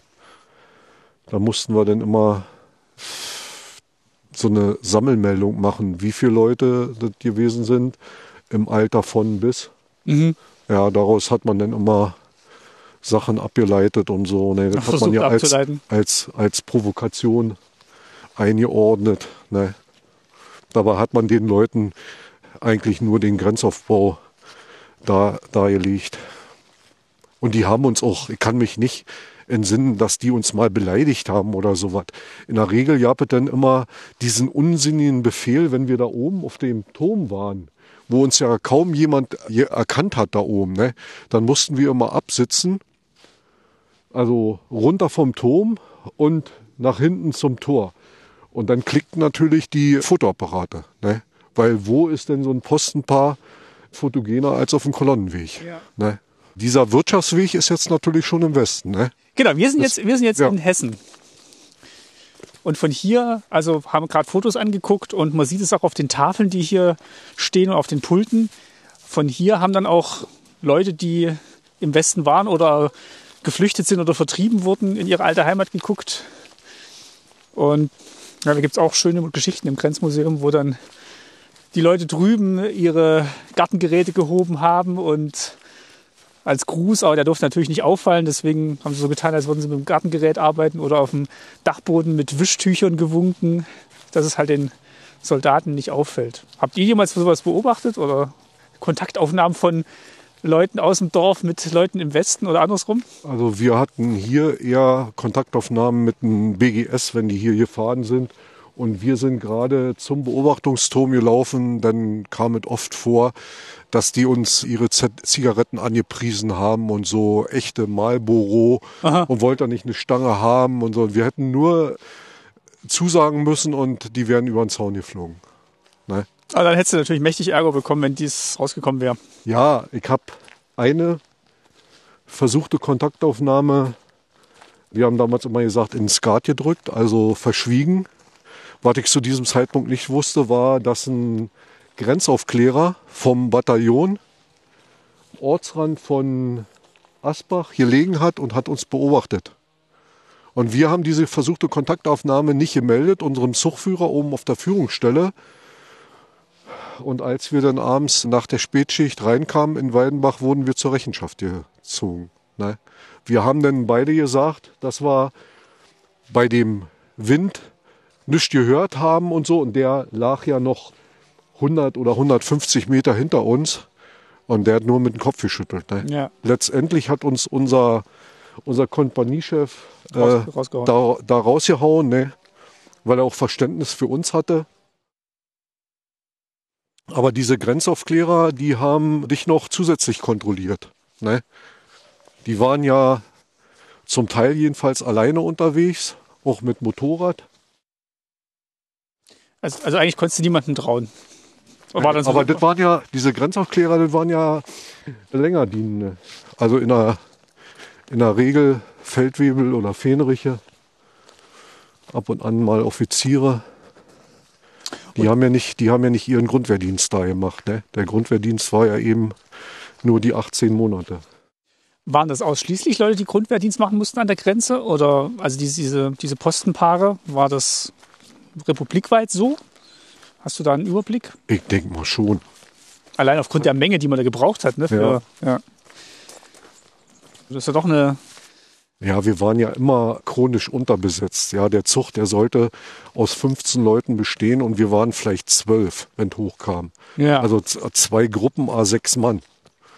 Und da kann ich mir an zwei Händen abzählen, wie oft ich da mit jemandem zusammen war. Zum Schluss war es so, dass wir unserem Zugführer Empfehlungen gegeben haben oder gesagt haben, du plan mich mal morgen mit dem und dem zusammen, ne, weil man sich mit dem gut verstanden hat. Ja. Das hieß ja nicht, dass ich mit meinem Kollegen da über den Zaun gehen will oder so, ne? Sondern dass man einfach, ja, wie du schon am Anfang gesagt hast, ja. man braucht ja auch so ein Vertrauensverhältnis und es ist ja dann trotzdem, nennt sich Dienst, aber es ist ja trotzdem eine Arbeit, ne? Und man will ja dann wirklich auch einigermaßen guten Arbeitstag für sich haben. Und bei der Kontaktaufnahme mit dem BGS in einer Geschichte im Buch, ihr habt auch mal, habt ihr mal zwei Beefy geschenkt bekommen. Als, so, ja. als Dankeschön, weil er ihm eine Reifen, Reifen auswechseln unterstützt hat mit Licht. Ja, mit dem, mit dem sogenannten Hallo-Ballo. Ne? Ja, mit dem Halogenstrahler auf dem Dach. Ja, aber da haben wir uns ja auch selber strafbar gemacht, weil ich ja auch Bier außer Mitropa mitgebracht hatte, ne? Mhm. die wir verbotenerweise hier in Asbach getrunken haben. Dadurch sind wir überhaupt erst eingenickt. Ne? Und die haben uns dann geweckt vom BES. Weil dann plötzlich Scheinwerfer kamen auf der anderen Seite und dann Normalerweise war es ja immer umgekehrt, dass die ihre Pause irgendwo jetzt hier unten seid in Asbach oder in Sickenberg an dieser Feldscheune, wenn du jetzt zum Grenzmuseum fährst, auf der linken Seite, Ja. die ist ja jetzt massiv. Dieses Riesengebäude, ja. Das war früher eine einfache Holzscheune. Da hat denn der Zoll oder der BGS seine Pause gemacht. Das wusstest du ganz genau. Die sind dann mal vorgekommen zum Turm, haben gegrüßt. Ich sag mal jetzt Hand gehoben oder so. Wenn du die Leute öfter gesehen hast, dann kanntest du die ja auch. Ne? Das war nicht so, dass du mit denen gesprochen hast, aber man hat sich eben, ja, wie soll ich jetzt sagen, akzeptiert oder geachtet. Ne, und hat dann schon mal die Hand gehoben oder so. Ne? Und die haben dann, denke ich mal, ihre Pausen für ein kleines Nickerchen da genutzt. Während wir auf dem Turm standen in Sickenberg und nicht weg konnten. Und so ja noch kontrolliert worden sind, ne? zu besonderen Anlässen wie Weihnachten und so. Ja, genau, wo ihr da kochen wolltet auf dem Turm und Ja. sich hat es unten geklopft. Das ist auch eine sehr eindrückliche Geschichte gewesen. da ist mir das sehr zu Pass gekommen, dass wir eine tägliche Parole hatten. Ne? Obwohl wir das auch ziemlich lax gehandhabt haben. Wir haben in dem Falle, weil wir uns ja untereinander kannten. Und wenn du hast ja die Parole gebraucht, um überhaupt in den Grenzabschnitt reinzukommen, Ja. wenn du ein Tor passieren wolltest. Ja. Also die sogenannte Gasse. Ne? Und da du aber deinen Zugführer ja erkannt hast an, an seiner Tonlage und, und er dich auch, haben wir das nicht so ernst genommen, dass man versucht, bestimmte Vorschriften zu umgehen. Du hast am, am Tag vorher wurde die Postentabelle geschrieben. Da wurde dann die, die Parole festgelegt, die Bedeutung der verschiedenen Handleuchtzeichen, die du mit hattest und so, ne? Und wir haben eben gesagt, wenn wir ein Tor passiert haben, ja, Frühling Freiheit oder Herbst Heimgang, so eine Sachen, mit denen du was Positives verbunden hast. Ne? Aber an dem Abend, der unten wusste das nicht, der wusste die Parole nicht und deswegen habt ihr ein bisschen Zeit gewonnen. Genau, dem, Um- hatte ich, dem hatte ich die Frage nach der Parole gestellt und er musste dann erstmal wieder zurück zu seinem Fahrer und die hatten die Postentabelle glücklicherweise Auto vergessen gehabt. Ne? Die haben wirklich gedacht, dass du an so einen Tagen wie Weihnachten sentimentale Gefühle bekommst und unioso über den Zaun gehst. Was hast du denn mitgenommen aus dieser Zeit bei den, bei den Grenztruppen? Ja, ich möchte sagen, dass ich durch die, durch die, vorrangig durch die EK-Bewegung misstrauischer geworden bin. Misstrauischer anderen Menschen gegenüber. Ne? Ich habe von Hause aus eigentlich gelernt, immer zuallererst das Gute im Menschen zu sehen. Und jetzt hinterfrage ich solche Sachen natürlich. Ne? Und ich denke mal, dass das in der heutigen Zeit dienlicher ist denn je. Ne? Wenn man ein gesundes Misstrauen an den Tag legt, dem anderen gegenüber. So traurig, so Ja, traurig ich sich das grad- anhört. Ich Ne? wollte gerade auch eine Frage draus formulieren, ob das dann, also ob du vielleicht auch eine Version von dir gesehen hättest, der, der nicht so misstrauisch ist und trotzdem ein schönes Leben gehabt hätte bis hierhin. Also ich hätte die, die Dienstzeit wahrscheinlich nicht gebraucht, um, um das herauszufinden. Okay. Das mit, Mhm. das mit, dem, mit dem Vertrauen. Ja. Ich denke, dass es vielleicht in der Wirtschaft genauso eine Charaktere von Menschen gegeben hat, die ja über Leichen gehen. Ja, Ja, das, ne, die sich irgendwie auf Kosten anderer profilieren wollen. weil es ist halt schon sehr, es ist halt, ich hatte es am Anfang ja so Mikrokosmos genannt. Ja, Ähm. das ist, das ist ja auch richtig. Das ist eine Welt für sich. Genau, Ne? Und genau, das hatte ich auch noch im, im Kopf. Habt ihr denn, was dann vielleicht noch verstärkt, hat, habt ihr denn viel von außen mitbekommen, was sonst so im Land passiert ist während dieser Zeit? Also ist das, habt ihr, habt ihr, also zur Bevölkerung hin und wieder mal, aber ich sag mal, Asbach ist ja jetzt nicht die DDR gewesen. Was hast du denn so vom Rest vom Land oder vielleicht auch von der weiten Welt über die DDR hinaus mitbekommen in der Zeit, um das einordnen zu können, vielleicht, was ihr hier tut?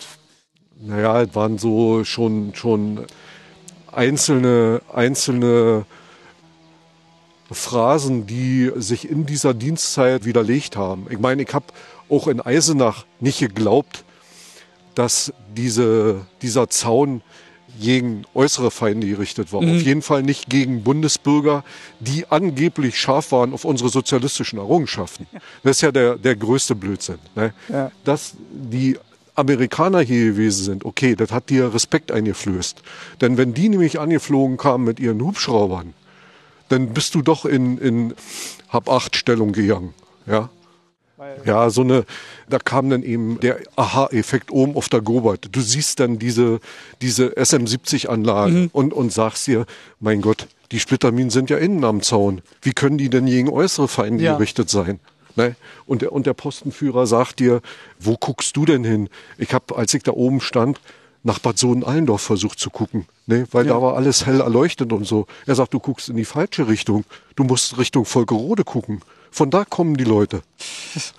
ne? Also schon sehr offensichtlich, was, was der Zweck dieses Zaunes, dieser ja. Grenze, dieser ganzen Anlage das war. Das möchte ich wohl sagen, ja.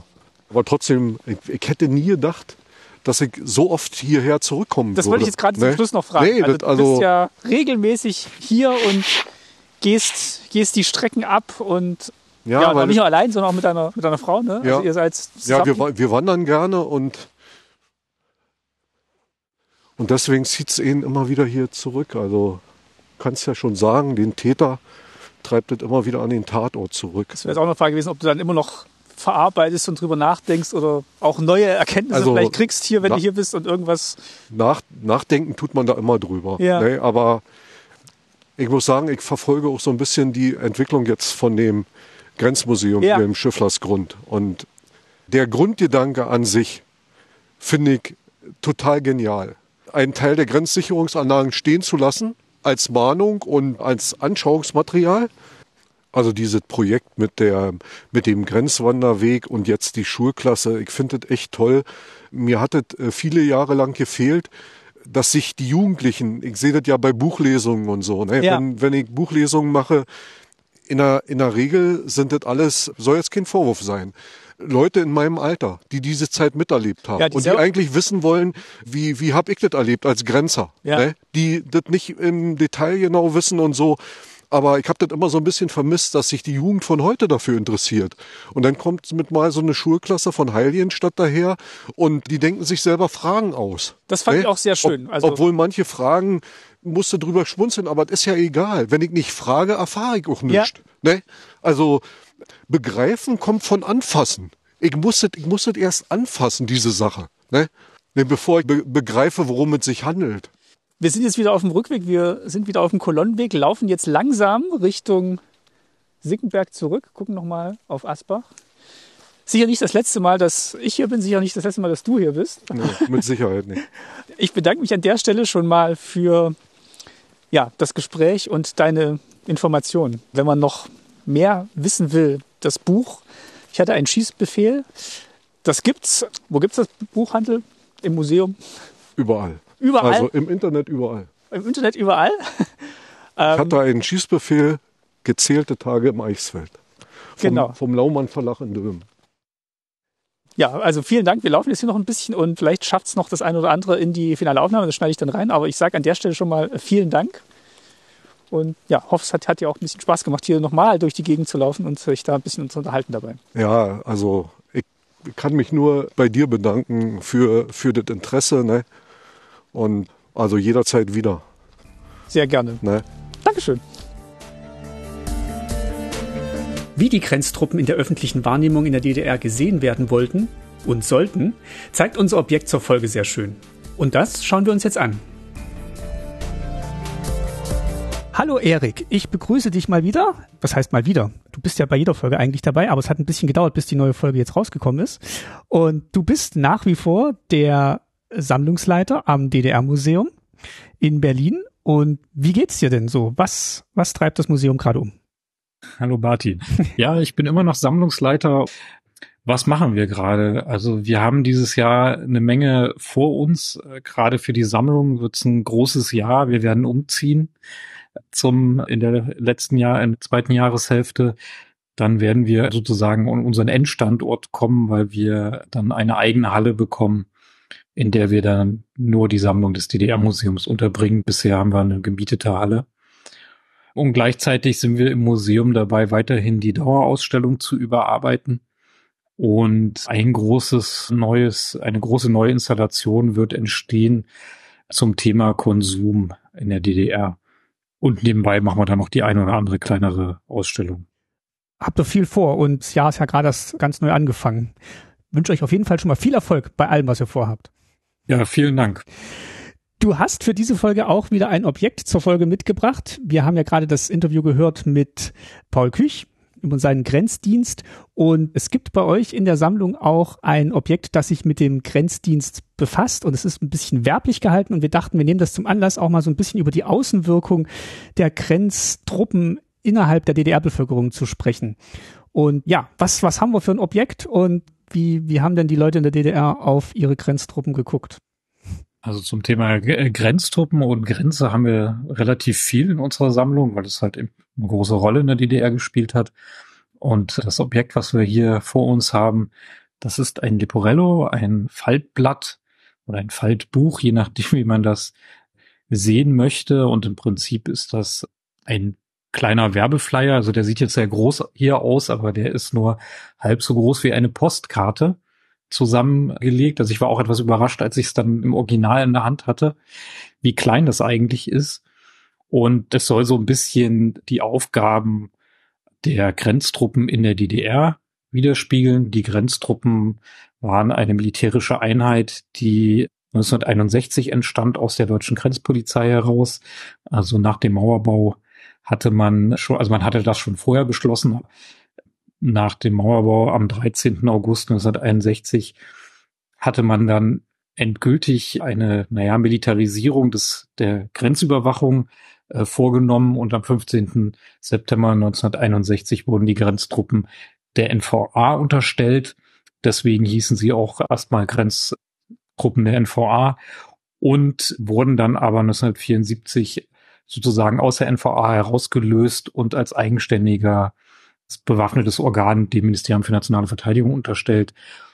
Und in diesem Flyer sehen wir im Prinzip so ein bisschen das, was man sich in der Abteilung Agitation und Propaganda der Grenztruppen so vorgestellt hat, nämlich wie sah das aus? Also wir haben hier den Versuch, den Alltag bei den Grenztruppen abzubilden. Also sieht auch ein bisschen anders aus als das, was man im Podcast gehört hat. Es, es zeigt also ein sehr idealisiertes Bild, mhm. Kameradschaft und wie nett das da ist, an der Grenze zu stehen. Und dieses obere Bild, was man auf der Rückseite sieht, ist, äh, wo die zwei äh, Angehörigen der Grenztruppen vorm Brandenburger Tor stehen. Das ist so ein bisschen ikonisch. Das hat man auf fast allen ah. Objekten, die irgendwie mit der Grenze zu tun haben, also mit den Grenztruppen zu tun haben, ist immer diese diese Angehörigen der Grenztruppen vor den vor dem Brandenburger Tor, weil das ja auch auf den 13. August sozusagen sich zurückblickt, um zu zeigen, ha, hier haben wir den bösen anti äh, dem bösen imperialistischen Feind ein Schnippchen geschlagen. Das ist ja so die Grundaussage des Mauerbaus. Und andererseits sieht man hier auch so ein bisschen die ideologische Traditionslinie mit Rosa Luxemburg sozusagen die politische Linie, die politische Leitlinie innerhalb der Grenztruppen und natürlich auch der DDR. Also mit Rosa Luxemburg als die Gründerin der, eine der Mitbegründerinnen der KPD. Und gleichzeitig hieß auch die Offiziershochschule der Grenztruppen halt Rosa Luxemburg. Also ist ganz klar, wo, wo das alles politisch zu verorten ist. Und daneben ist ein Bild von äh, Rudi Arnstadt abgebildet. Und Rudi Arnstadt ist einer der, eines der vielen Opfer, Todesopfer an der innerdeutschen Grenze. Und der wurde in Notwehr von einem Angehörigen des Bundesgrenzschutz erschossen. Und innerhalb der Tradition der Grenztruppen wurde er natürlich, wurde er zu einem Helden stilisiert, der mutwillig ermordet wurde vom, als Provokation, als Grenzprovokation, wie das gern genannt wurde, von Seiten des Bundesgrenzschutzes. Deswegen sieht man diese, sieht man diese, ist das hier so abgebildet. Und es gibt auch Regimenter, die dann nach ihm benannt wurden. Also wir haben eine ganze Reihe von Angehörigen der sowohl Grenzpolizei als auch der äh, Grenztruppen, die auf irgendeine Art und Weise an der Grenze zu Tode gekommen sind, entweder erschossen wurden oder durch Minen zu Tode gekommen sind oder wie im Falle von Peter Göring, einer der anderen Figur, die gerne als idealisierte Heldenfigur im Sinne des Friedensdienstes, wie, die, wie der Grenzdienst auch genannt wurde, stilisiert wurde und die benutzt wurden sozusagen, um eine eigene Traditionslinie aufzunehmen. Ansonsten sieht's ja hier sehr idyllisch aus, was die Grenztruppen da so machen. Also es wirkt auf jeden Fall nicht sehr aufgeregt. Die stehen da natürlich sehr fotogen vor Brandenburger Tor, sitzen auf Motorrädern oder stehen in der ländlichen Landschaft und weisen auf Dinge. Welchen, welcher Eindruck soll denn damit ver vermittelt werden? Ähm, dass die alles im Griff haben, dass es eine Tätigkeit ist, die ungefährlich ist, aber trotzdem wichtig. Also was, was hat man denn mit diesem Flyer bezweckt? Also mit diesem, also der, der Flyer ist ganz klar dazu da, um innerhalb der Bevölkerung so etwas wie, naja, ein positives Bild seitens der Streitkräfte zu vermitteln. Also auch wenn die, die Grenztruppen später ausgegliedert werden, bleiben sie am Ende ja Streitkräfte, die unter dem Ministerium für nationale Verteidigung agieren. Also wir haben jetzt in den, in den 80er Jahren wurde das Grenzregime auch nochmal verschärft durch ein neues Grenzgesetz 1982 also es ist eine reine Werbebroschüre, die natürlich auch Nachwuchs gewinnen soll. Also diese Broschüre richtet sich in gewisser Weise auch an, an, an Jugendliche, um das immer größer, größer werdende Problem an Nachwuchs, ähm, das alle bewaffneten Organe in der DDR hatten, weil es halt einfach kein attraktiver Arbeitsplatz war, zu generieren. Und diese Bilder vermitteln letztlich den Eindruck einer gut organisierten Organisation, in der man halt zusammen dient für den Frieden natürlich. Deswegen ja auch der Text nicht ganz, nicht ganz unwichtig, weil es eben, das ist, der erste Satz sagt das ja schon, Grenzdienst ist ein wirkungsvoller Dienst für am Frieden. Und hier wird ein Bild vermittelt, dass man an der Grenze sozusagen den Frieden gegenüber einem Feind bewahrt, der ohne die Grenztruppen sozusagen sofort äh, die DDR überfallen würde. Und die Realität ist ja dann doch ein bisschen anders. Das haben wir im Podcast ja gehört, dass die Grenze sich in erster Linie nach innen richtet und nicht nach außen. War das dem Großteil der Bevölkerung bekannt? Also hat es diesen Image, diese Imageaufpolierung gebraucht, weil vielleicht der Grenzdienst an sich schon nicht so attraktiv war und man vielleicht auch mitbekommen hat, dass ja, die, sich die Grenztruppen eher nach innen richten als nach außen oder hat man das gar nicht so wahrgenommen in der Bevölkerung? Ja, diese Frage ist natürlich nicht ganz so eindeutig zu beantworten, weil natürlich war der Bevölkerung der DDR bewusst, dass sie mehr oder weniger eingesperrt war der DDR. Also die einzigen Möglichkeiten verreisen, das hatten wir ja in vorherigen Podcasts auch, war in, in Ostblockstaaten, noch das war reglementiert.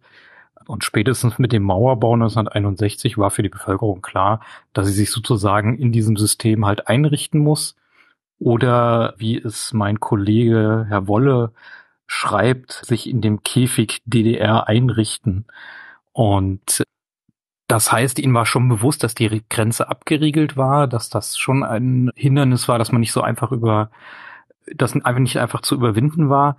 Ob sie nun genau wussten, wie das abgeriegelt war, das ist sicherlich sehr unterschiedlich. Ich denke, Menschen, die in irgendeiner Art und Weise in Kontakt zu den Grenztruppen standen, die Verwandtschaft hatten, die selber Grenzdienst gemacht haben, dem war, war ziemlich klar, wie die Grenze aussah, ähm, dass die mit Minen gesichert war und Selbstschussanlagen, das gestaffelte System, das war, denke ich, allgemein bekannt, dass es halt ein Sperrgebiet gab, das mehrere Kilometer war, dass es einen Grenz, naja, Zaun gab und dass es nicht so einfach möglich war, dort hineinzugelangen. Das war dem Großteil der Bevölkerung sicherlich bewusst. Und das ist ja auch einer der Gründe, warum es die DDR nachher zusammengebrochen ist, weil halt die Leute nach außen drängten. Und es ist ja auch immer wieder Leute probiert haben. Deswegen ist ja auch dieses groß angelegte Grenzregime der DDR ja überhaupt da, um halt Fluchten zu verhindern. Also das gilt auf jeden Fall für die Erwachsenen. Für die Kinder und Jugendlichen da wurde ja groß Propaganda gefahren und auch dieser Flyer, den wir hier betrachtet haben, dient ja der sozialistischen Wehrerziehung in den Schulen. Und ich denke, da kann man schon sagen, dass die Kinder und Jugendlichen schon erstmal dachten, ah, der gute Grenzer, der gute Soldat beschützt unser Vaterland gegen den bösen imperialistischen Feind, der jeden Moment das Land angreifen würde, wenn die da nicht stehen würden. Das kennt man ja auch aus den Kinderliedern, die teilweise in der DDR ja gesungen wurden. Also Soldaten mhm. sind vorbeimarschiert oder wenn es dann darum geht, dass die, die panzerfahrenden Soldaten da als einer von vielen Berufen genannt werden und immer mit der Friedenstaube natürlich in Verbindung, weil es ja die Friedenstruppen sind. dass ja, das daran kann ich mich zumindest noch erinnern, dass die, dass die schon so dargestellt wurden, dass die uns eigentlich verteidigen in der DDR und dass, dass wir denen eigentlich ja sehr viel Dank zusprechen müssen für das, was sie tun. Das muss man, also das ist ja auch nicht grundlegend falsch. Es ist schon so, dass sie auch natürlich eine Verteidigungsarmee waren oder das gilt auch für die Grenztruppen, die übrigens. Aber gegen wen?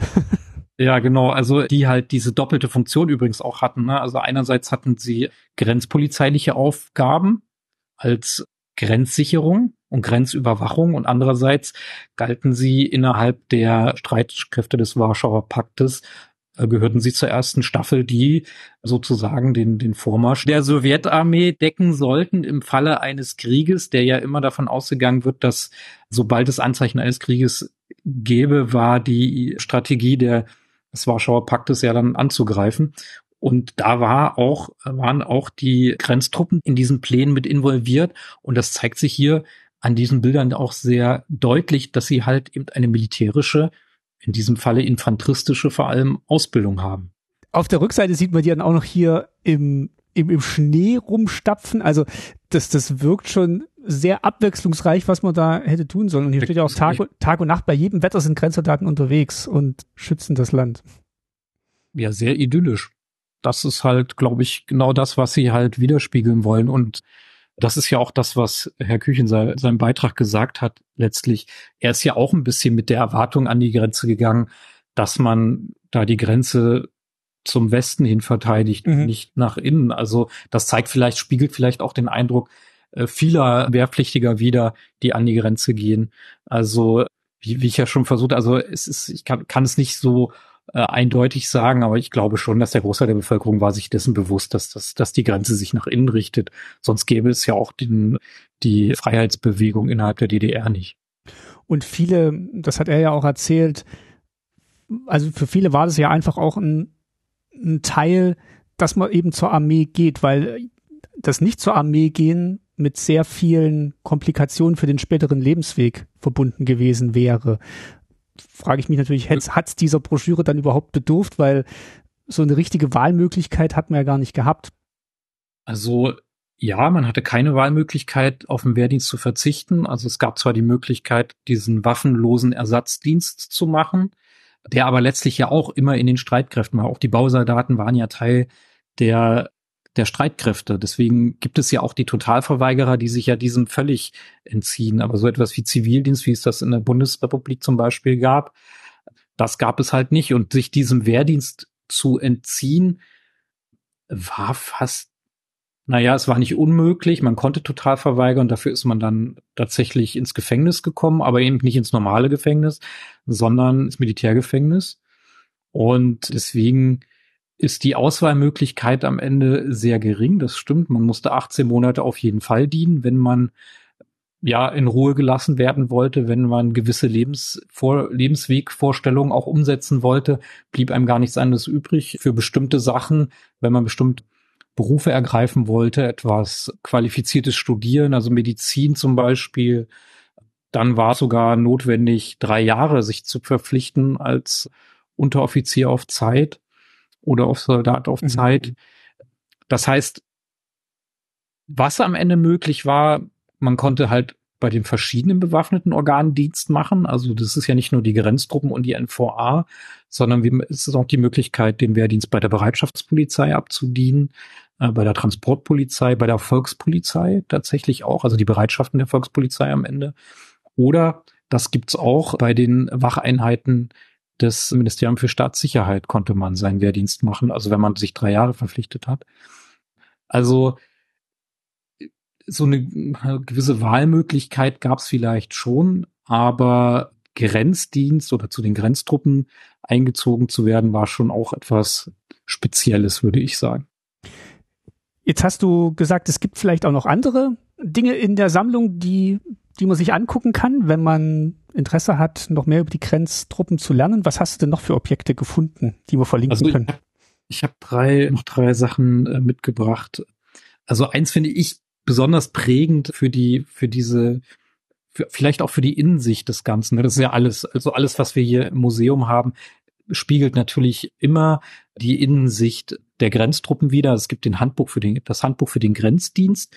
Das ist ein Handbuch für für die Soldaten, für die Angehörigen der Grenztruppen. So etwas haben wir für die NVA in ganz unterschiedlichen Richtungen. Also es gibt Handbuch für die Modschützen, also das ist die Infanterie, für die Panzer.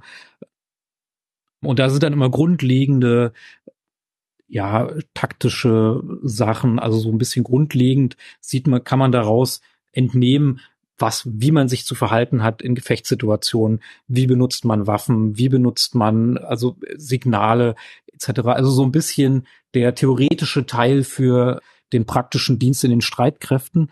Und das Handbuch für den Grenzdienst ist deswegen so interessant und spannend, weil der Großteil dieses Buches besteht tatsächlich daraus zu erklären, was machen die da an der Grenze?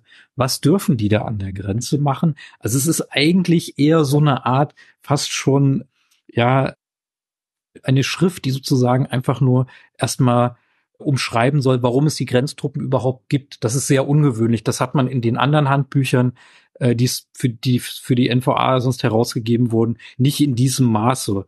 Also gleichzeitig, also Gesetze, das Grenzgesetz und auch die völkerrechtlichen Grund, Grundprinzipien von Grenzen werden hier aufgeschlüsselt und gleichzeitig wird hier auch sehr äh, eindrücklich die sozusagen die Gegenseite beschrieben. Also es ist ein sehr ideologielastiges Buch, das haben wir so, also das hat mich auch sehr überrascht, als ich mir das im Zusammenhang mit dem Podcast etwas intensiver angeguckt habe.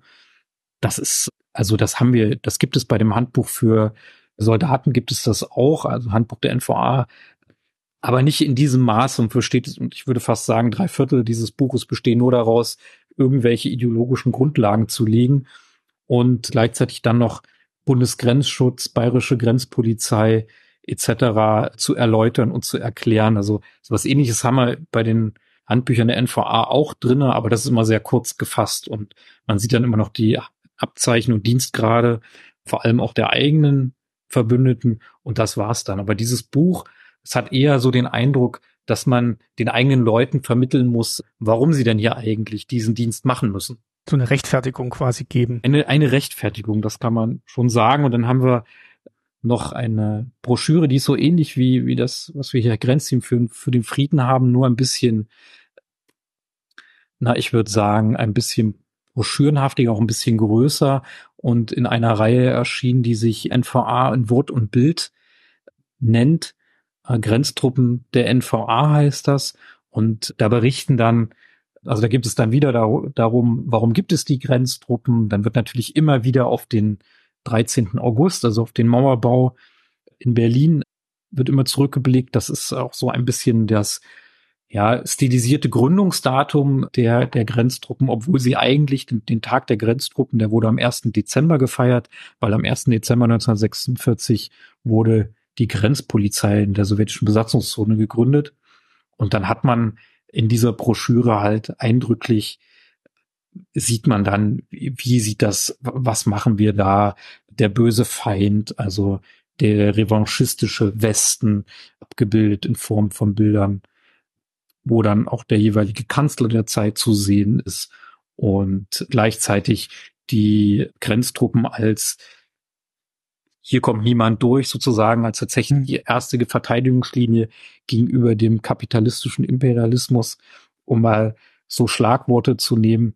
Und gleichzeitig, was hier auch spannend ist, und das, das ist auch etwas, was man immer wieder sieht, ist, dass sich die Grenztruppen natürlich in der Tradition der Grenztruppen der UdSSR sehen. Dazu muss man wissen, die Grenztruppen der UdSSR sind dem KGB unterstellt. Und das ist in der, in der DDR nicht der Fall. Aber diese Tradition wird halt auch immer aufgemacht. Ne? Also, dass die Grenztruppen der UdSSR ja auch das Land gegen alle möglichen Feindlichkeiten bewachen und beschützen. Und da gab es bestimmt auch, also Verbindungen und Befehlsketten und da gab es auf jeden Fall Verbindungen. Ja. Es gibt, also wir haben auch in der Sammlung, das, da, da kann ich jetzt allerdings auch nicht genau sagen, welches das ist, weil ich, weil mein Russisch doch etwas schlecht ist. Es gibt tatsächlich Abzeichen vom KGB, die für die Grenztruppen sind und da ist immer wieder Austausch mit, mit, der, mit den Offiziersschulen in der Sowjetunion gab, haben wir tatsächlich auch hin und wieder Angehörige der Grenztruppen, die dann diese, diese Abzeichen tragen, getragen haben als Dienstabzeichen. Okay, hast du noch was gefunden? Ich hätte, also generell kann man, wenn man in der Suche der Objektliste bei unserer Sammlungsdatenbank, Online-Datenbank guckt, da gibt es einige schöne Objekte zu sehen, auch einige Bilder. Und eins haben wir auch in der Ausstellung stehen. Ich hatte ja mal vorhin gesprochen, also das wäre das Wandbild Grenzsoldaten der DDR. Das haben wir bei uns jetzt in der Dauerausstellung stehen. Das ist so eine Art Ehrengeschenk. Das hat man gerne untereinander oder auch mit dem Paten betrieben oder mit den Patenschulen hat man gerne so, ja, kleine Devotionalien geschenkt. Also das ist hier jetzt ein, sozusagen ein, ein Wandbild, wo die naja, die Teilstreitkräfte in Anführungsstrichen der Grenztruppen abgebildet sind. Also wir haben den normalen Trabant, den Kübel, mit dem der Streife gefahren wurde. Dann haben wir die Grenzbrigade Küste und dann haben wir die Hubschrauberstaffeln, die auch äh, an der Grenze geflogen sind und gleichzeitig haben wir da auch wieder zwei Grenzer vor dem Brandenburger Tor. Das ist halt auch immer so diese typische Ikonografie innerhalb der Grenztruppen. Also alles, was sozusagen diese mehr militärpolitische Öffentlichkeitsarbeit, Nachwuchswerbung, Wehrerziehung, wie auch immer man das Ganze nennen will, hat man immer diese Art und Vor Form und Art der Bilder. Ich habe es gerade gefunden, ich habe es offen. Wir verlinken das. Das heißt, wenn ihr das hört, könnt ihr auf die Website gehen und da auch nochmal draufklicken und euch die Bilder anschauen oder ihr kommt ins Museum, da hängt's, sagst du, ne? Äh, genau, es ist hinter einer Tür versteckt. Okay, kleines Suchspiel im Museum. Genau, gleich am Anfang, wenn man reinkommt, links. Aber du wolltest noch was zu der Meinung der Bevölkerung. Ja, genau. Wenn wir das vielleicht noch am Schluss noch einbauen können, dass, genau, wir, dass du noch mal, mal kurz gerne erzählst. Was wir bisher hatten, war ja so ein bisschen das, das offizielle Bild. Was, wie hat es ausgesehen innerhalb der NVA? Wie war eigentlich die Wahrnehmung in der Bevölkerung? Und da muss man auch ein bisschen relativieren. Es gibt natürlich diejenigen, die die, die den Staat also als staatsnah gelten, die haben natürlich die Grenztruppen als positives Instrument wahrgenommen und haben die zum Teil auch unterstützt. Also wir haben gerade in der Grenzbevölkerung gab es die sogenannten freiwilligen Helfer der Grenztruppen, die die Arbeit der Grenztruppen in der Hinsicht unterstützt haben, dass sie das Vorfeld beobachtet haben. Das haben sie in ihrer Freizeit getan. Und immerhin äh, waren das insgesamt fast 5500 Personen, die die 50.000 Angehörigen der Grenztruppen bei ihrer Arbeit unterstützt haben. Und diese freiwilligen Helfer der Grenztruppen haben sich jetzt nur direkt aus der Bevölkerung rekrutiert. Da ist es tatsächlich so, die waren oft, also sind dann meistens Leute, die Busfahrer waren oder bei der Post gearbeitet haben, ehemalige, also Angehörige der NVA oder der Grenztruppen, also Reservisten, also schon Leute, die auch einen gewissen Bezug dazu haben und ganz aktiv die Grenztruppen in ihrer Arbeit unterstützt haben. Aber das ist nur ein sehr kleiner Teil der, der Grenzbevölkerung. Man kann nicht so hundertprozentig festmachen, was, wer hatte nun was gegen die Grenztruppen. Also im Prinzip schwankt das zwischen Anpassung und Widerstand. Das ist ja ein gern benutzter Begriff, wenn man die Bevölkerung der DDR beschreiben will, weil nonkonformes Verhalten immer seitens der Partei als negativ gesehen wurde. Und deswegen, und das gilt halt auch für die Grenzbevölkerung. Ne? Also gerade mit dem, ich hatte ja vorhin erwähnt, 82 ist das neue Ge Grenzgesetz der DDR erlassen worden. Und da wurden ganz viele Handlungen, die für uns offensichtlich gar keinen Straftatbestand äh, erfüllten, waren mit Strafe belegt. So mussten zum Beispiel Gartenlaubenbesitzer mussten ihre Gartenlauben nachts verschließen, Leitern und ähnliches oder Fahrzeuge oder schwere Fahrzeuge von Betrieben mussten verschlossen sein oder angeschlossen sein, damit eben potenzielle Grenzverletzer, also sprich Leute, die in den Westen fliehen wollten, das nicht benutzen konnten. Und wenn man dabei erwischt wurde, dass man das halt nicht erfüllt hat, dann wurde man tatsächlich mit Strafen belegt. Also wir haben hier schon ein sehr also die Bevölkerung war gerade in den Grenzregionen schon sehr äh, gegängelt, würde man sagen. Also es gab ja den drei Kilometer Sperrgebiet, mhm. ähm, wo man nur mit Passierschein rein durfte. Es war also gar nicht so einfach, in, in diesem Bereich zu leben, weil man eben kaum Besuch bekommen konnte. Und wenn man Besuch haben wollte, dann war das ein langer Prozess, bürokratischer Prozess, musste beantragt werden etc. Deswegen geht, wird davon ausgegangen, dass, dass ein Großteil der Bevölkerung eher kein großer Freund dieses Grenzregimes der DDR und eben auch kein großer Freund der Grenztruppen war. Und es gibt etwas, was immer wieder auftaucht, wenn man sich mit den Grenztruppen beschäftigt und vor allen Dingen auch mit den Aussagen der Angehörigen der Grenztruppen, ist die Tatsache, dass die ihre Belobigungen und Abzeichen nicht in der Öffentlichkeit getragen haben, wenn sie jetzt zum Beispiel auf Ausgang waren oder so, weil es offensichtlich ja Anfeindungen seitens der Bevölkerung gab, wenn man, wenn die halt ihre Schützenschnur oder so etwas getragen haben. Und Angehörige der Grenztruppen waren immer relativ einfach von den Angehörigen der NVA zu unterscheiden, weil sie eben das grüne Band getragen haben. Also das ist das sozusagen die Waffenfarbe der Grenztruppen. Aber das heißt ja, dass schon bekannt war, was an der Grenze eigentlich passiert und dass das vielleicht weniger doch die, die Schutztruppen waren, sondern mehr so eine also Abwehr-Armee. Also das gilt aber vor allem für die Bewohner in der Grenzregion. Okay. Wussten, die wussten auf jeden Fall, wie das ablief. Und es ist ja, und das sieht man ja auch aus der, aus der, aus dem Bericht von Herrn Küche, merkt man ja auch, nee, nee, der wollte nicht zu den Grenztruppen. Und das gilt mhm. tatsächlich für die meisten Wehrpflichtigen und der Großteil der Grenztruppen bestand nun mal aus Wehrpflichtigen. Also das ist zumindest eine Erkenntnis innerhalb der Forschung. Die meisten wollten nicht zu den Grenztruppen. Und ja, und für die für den Großteil der Bevölkerung war es vielleicht auch einfach weit weg, ne, dass sie einfach gar nicht einschätzen konnten, was passiert da, sondern haben halt hauptsächlich über gesagt, die Propaganda das erlebt. Deswegen habe ich versucht, vorhin das so ein bisschen zu relativieren. Ich glaube schon, dass der Großteil der Erwachsenen wusste, was läuft. Okay. Also das bin ich mir jetzt, also das ist, das kann man schon sagen. Ich meine, sonst gäbe es ja diese, diese Bewegung nicht. Aber also es gilt für, für Kinder und Jugendliche. Vielleicht ja, muss man, okay.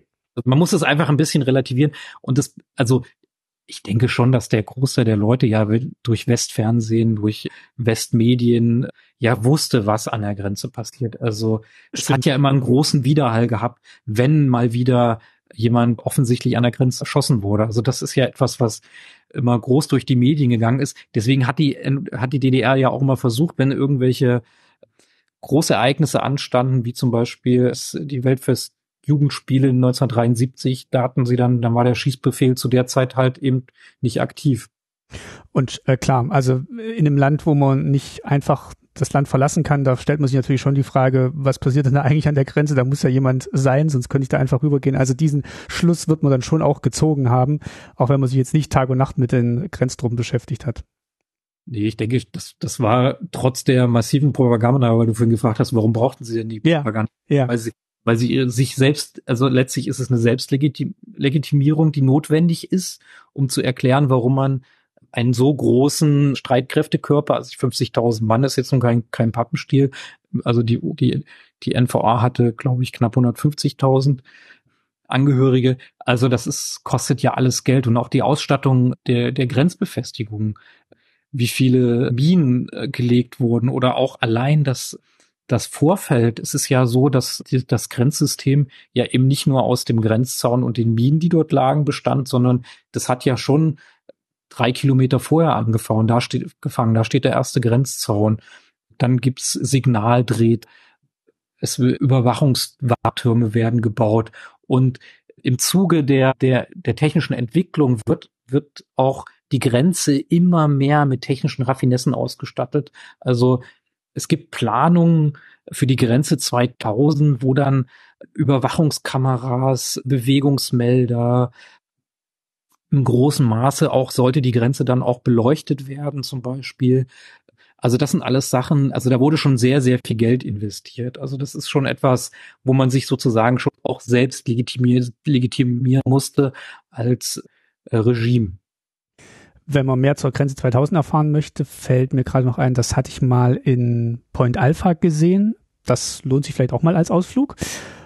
Fällt mir gerade noch wieder ein, dass ich da zum ersten Mal von der Grenze 2000 gehört habe. Ja, das beeindruckend, was für ein Aufwand getrieben ja. wurde, um dieses System zu perfektionieren. Also das ist ja auch, die Grenze wirkt ja nicht nur mit den eigentlichen Installationen, sondern es ist ja dieses Grenzregime der DDR, so alles, was politisch, technisch, personell gemacht wurde, um die Grenzsicherung und die Grenzüberwachung zu machen. Das reicht ja bis weit in die Republik hinein. Also, äh, und da sind ja nicht nur die Grenztruppen involviert, wir haben ja dann auch die Transportpolizei, die daran beteiligt ist. Die Volkspolizei spielt eine große Rolle innerhalb dieses Grenzregimes, dass eben die meisten Fluchten schon an Wohnort beendet wurden, weil man eben natürlich auch dank des MFS, des, der Staatssicherheit, die wir bisher gar nicht so richtig genannt haben, übrigens auch ein wichtiger Grund, warum die Grenztruppen so unbeliebt waren, ist, weil es innerhalb der Grenztruppen, das ist auch ein bisschen durchgeklungen bei Herrn Küch, es immer viel Misstrauen gab, weil die Grenztruppen waren das bewaffnete Organ, was am meisten von der Staatssicherheit überwacht war. Also man geht davon aus, dass bei den Wehrpflichtigen es ein Verhältnis von 1 zu 14 gab von zwischen IM und Soldaten. Das ist bei den Unteroffizieren noch mal ein bisschen krasser und bei den Offizieren dann ziemlich 1 zu 5 oder 1 zu 6. Genauen Zahlen habe ich da jetzt nicht zur Hand. Aber das spielt für das Binnenklima, für, für das innere Verhältnis der Grenztruppen eine ganz wichtige Rolle. Und Herr Küche erzählt ja auch den, den Fall von dem Grenzaufklärer, der sie dann sozusagen beim Lügen erwischt hat.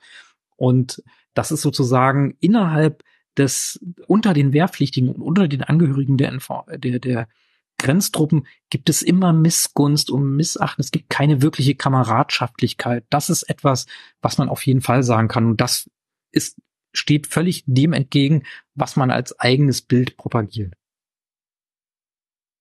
Dann danke ich dir auf jeden Fall nochmal für diese Einordnung, weil tatsächlich, wenn man ja die, diesen Bericht hört, dann fragt man sich natürlich, wie hat das jetzt auf, auf, auf die anderen, die da an der Grenze Diensttaten zugetroffen und dass das tatsächlich ein gängiges Muster war, dass man wirklich auf viele Stasi-Mitarbeiter hätte treffen können. Wenn man gewusst hätte, wer sie sind, dann, dann ist das ja umso erschreckender, dass das nicht nur eine Vermutung tatsächlich ist, sondern dass es tatsächlich so war. Ja, das hängt halt auch einfach damit zusammen, dass im Prinzip für die Staatssicherheit und für das System, also für die, für das SED-Regime, war jeder ein potenzieller Grenzverletzer. Ne, also deswegen ist ja auch die Überwachung der Bevölkerung in diesem, in diesem Bereich so groß. Deswegen hat man ja auch versucht, schon frühzeitig, sowohl 52 als auch 61 hat man ja Zwangsaussiedlung an der Grenze vorgenommen, indem man Leute, die irgendwie politisch nicht opportun waren, ähm, nach innen, also vertrieben hat. Auf gut Deutsch, man hat die zwangsumgesiedelt. Und für die Angehörigen der Grenztruppen, also für die Wehrpflichtigen ist es tatsächlich auch so, die werden nachher, die werden vorher alle kontrolliert. Also es kommt nicht von ungefähr, wer an die Grenze geht. Das, die werden vorher von der Stasi durchleuchtet. Die dürfen keine Westkontakte haben. Die müssen ein politisch sauberes Elternhaus haben. Das funktioniert halt nicht immer, weil man ja einfach relativ viel braucht.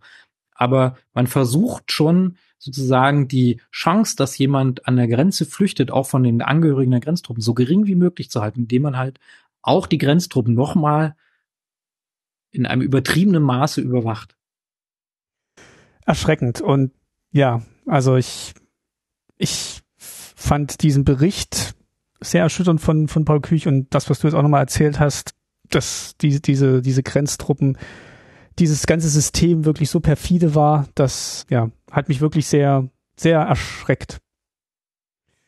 Also ich, mir ging es genauso. Ich finde, also ich finde die Beschäftigung mit den Grenztruppen immer wieder interessant, weil sie halt und das sollte man vielleicht auch noch erwähnen, sie galten als Elite der Streitkräfte.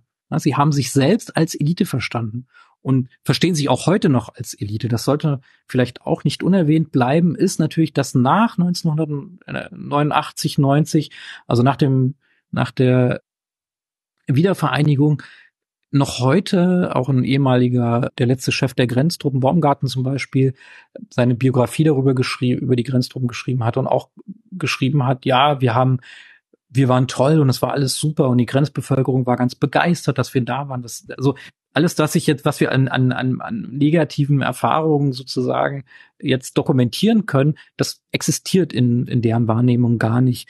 Und das ist natürlich auch etwas, was heute noch da ist. Also, dass man dass diese Tradition der Grenztruppen nach wie vor gepflegt wird. Also dieses offizielle Bild und dass sie sich, dass sie halt die Elite sind und gegen den Feind stehen und dass sie am Ende ja den Krieg, den, den, den, den Kalten Krieg gewonnen haben, weil sie ihre Aufgabe, den Frieden zu sichern, ja bis zum Schluss erfüllt haben.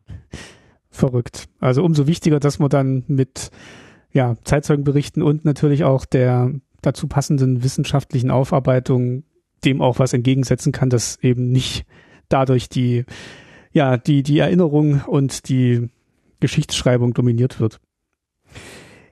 Erik, ich bedanke mich sehr für diesen Einblick und die, ja, die Ergänzungen zum Zeitzeugengespräch und freue mich wie immer sehr, dass du, dass du zu Gast sein konntest und Dinge mitbringen konntest.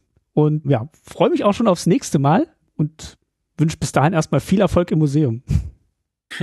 Vielen Dank. Ich freue mich aufs nächste Mal und ja, bis zum nächsten Mal. Mach's gut. Tschüss. Und das war sie, die 110. Folge von Staatsbürgerkunde. Zu Gast waren diesmal Paul Küch und Erik Strohmeier-Wimmer vom DDR-Museum.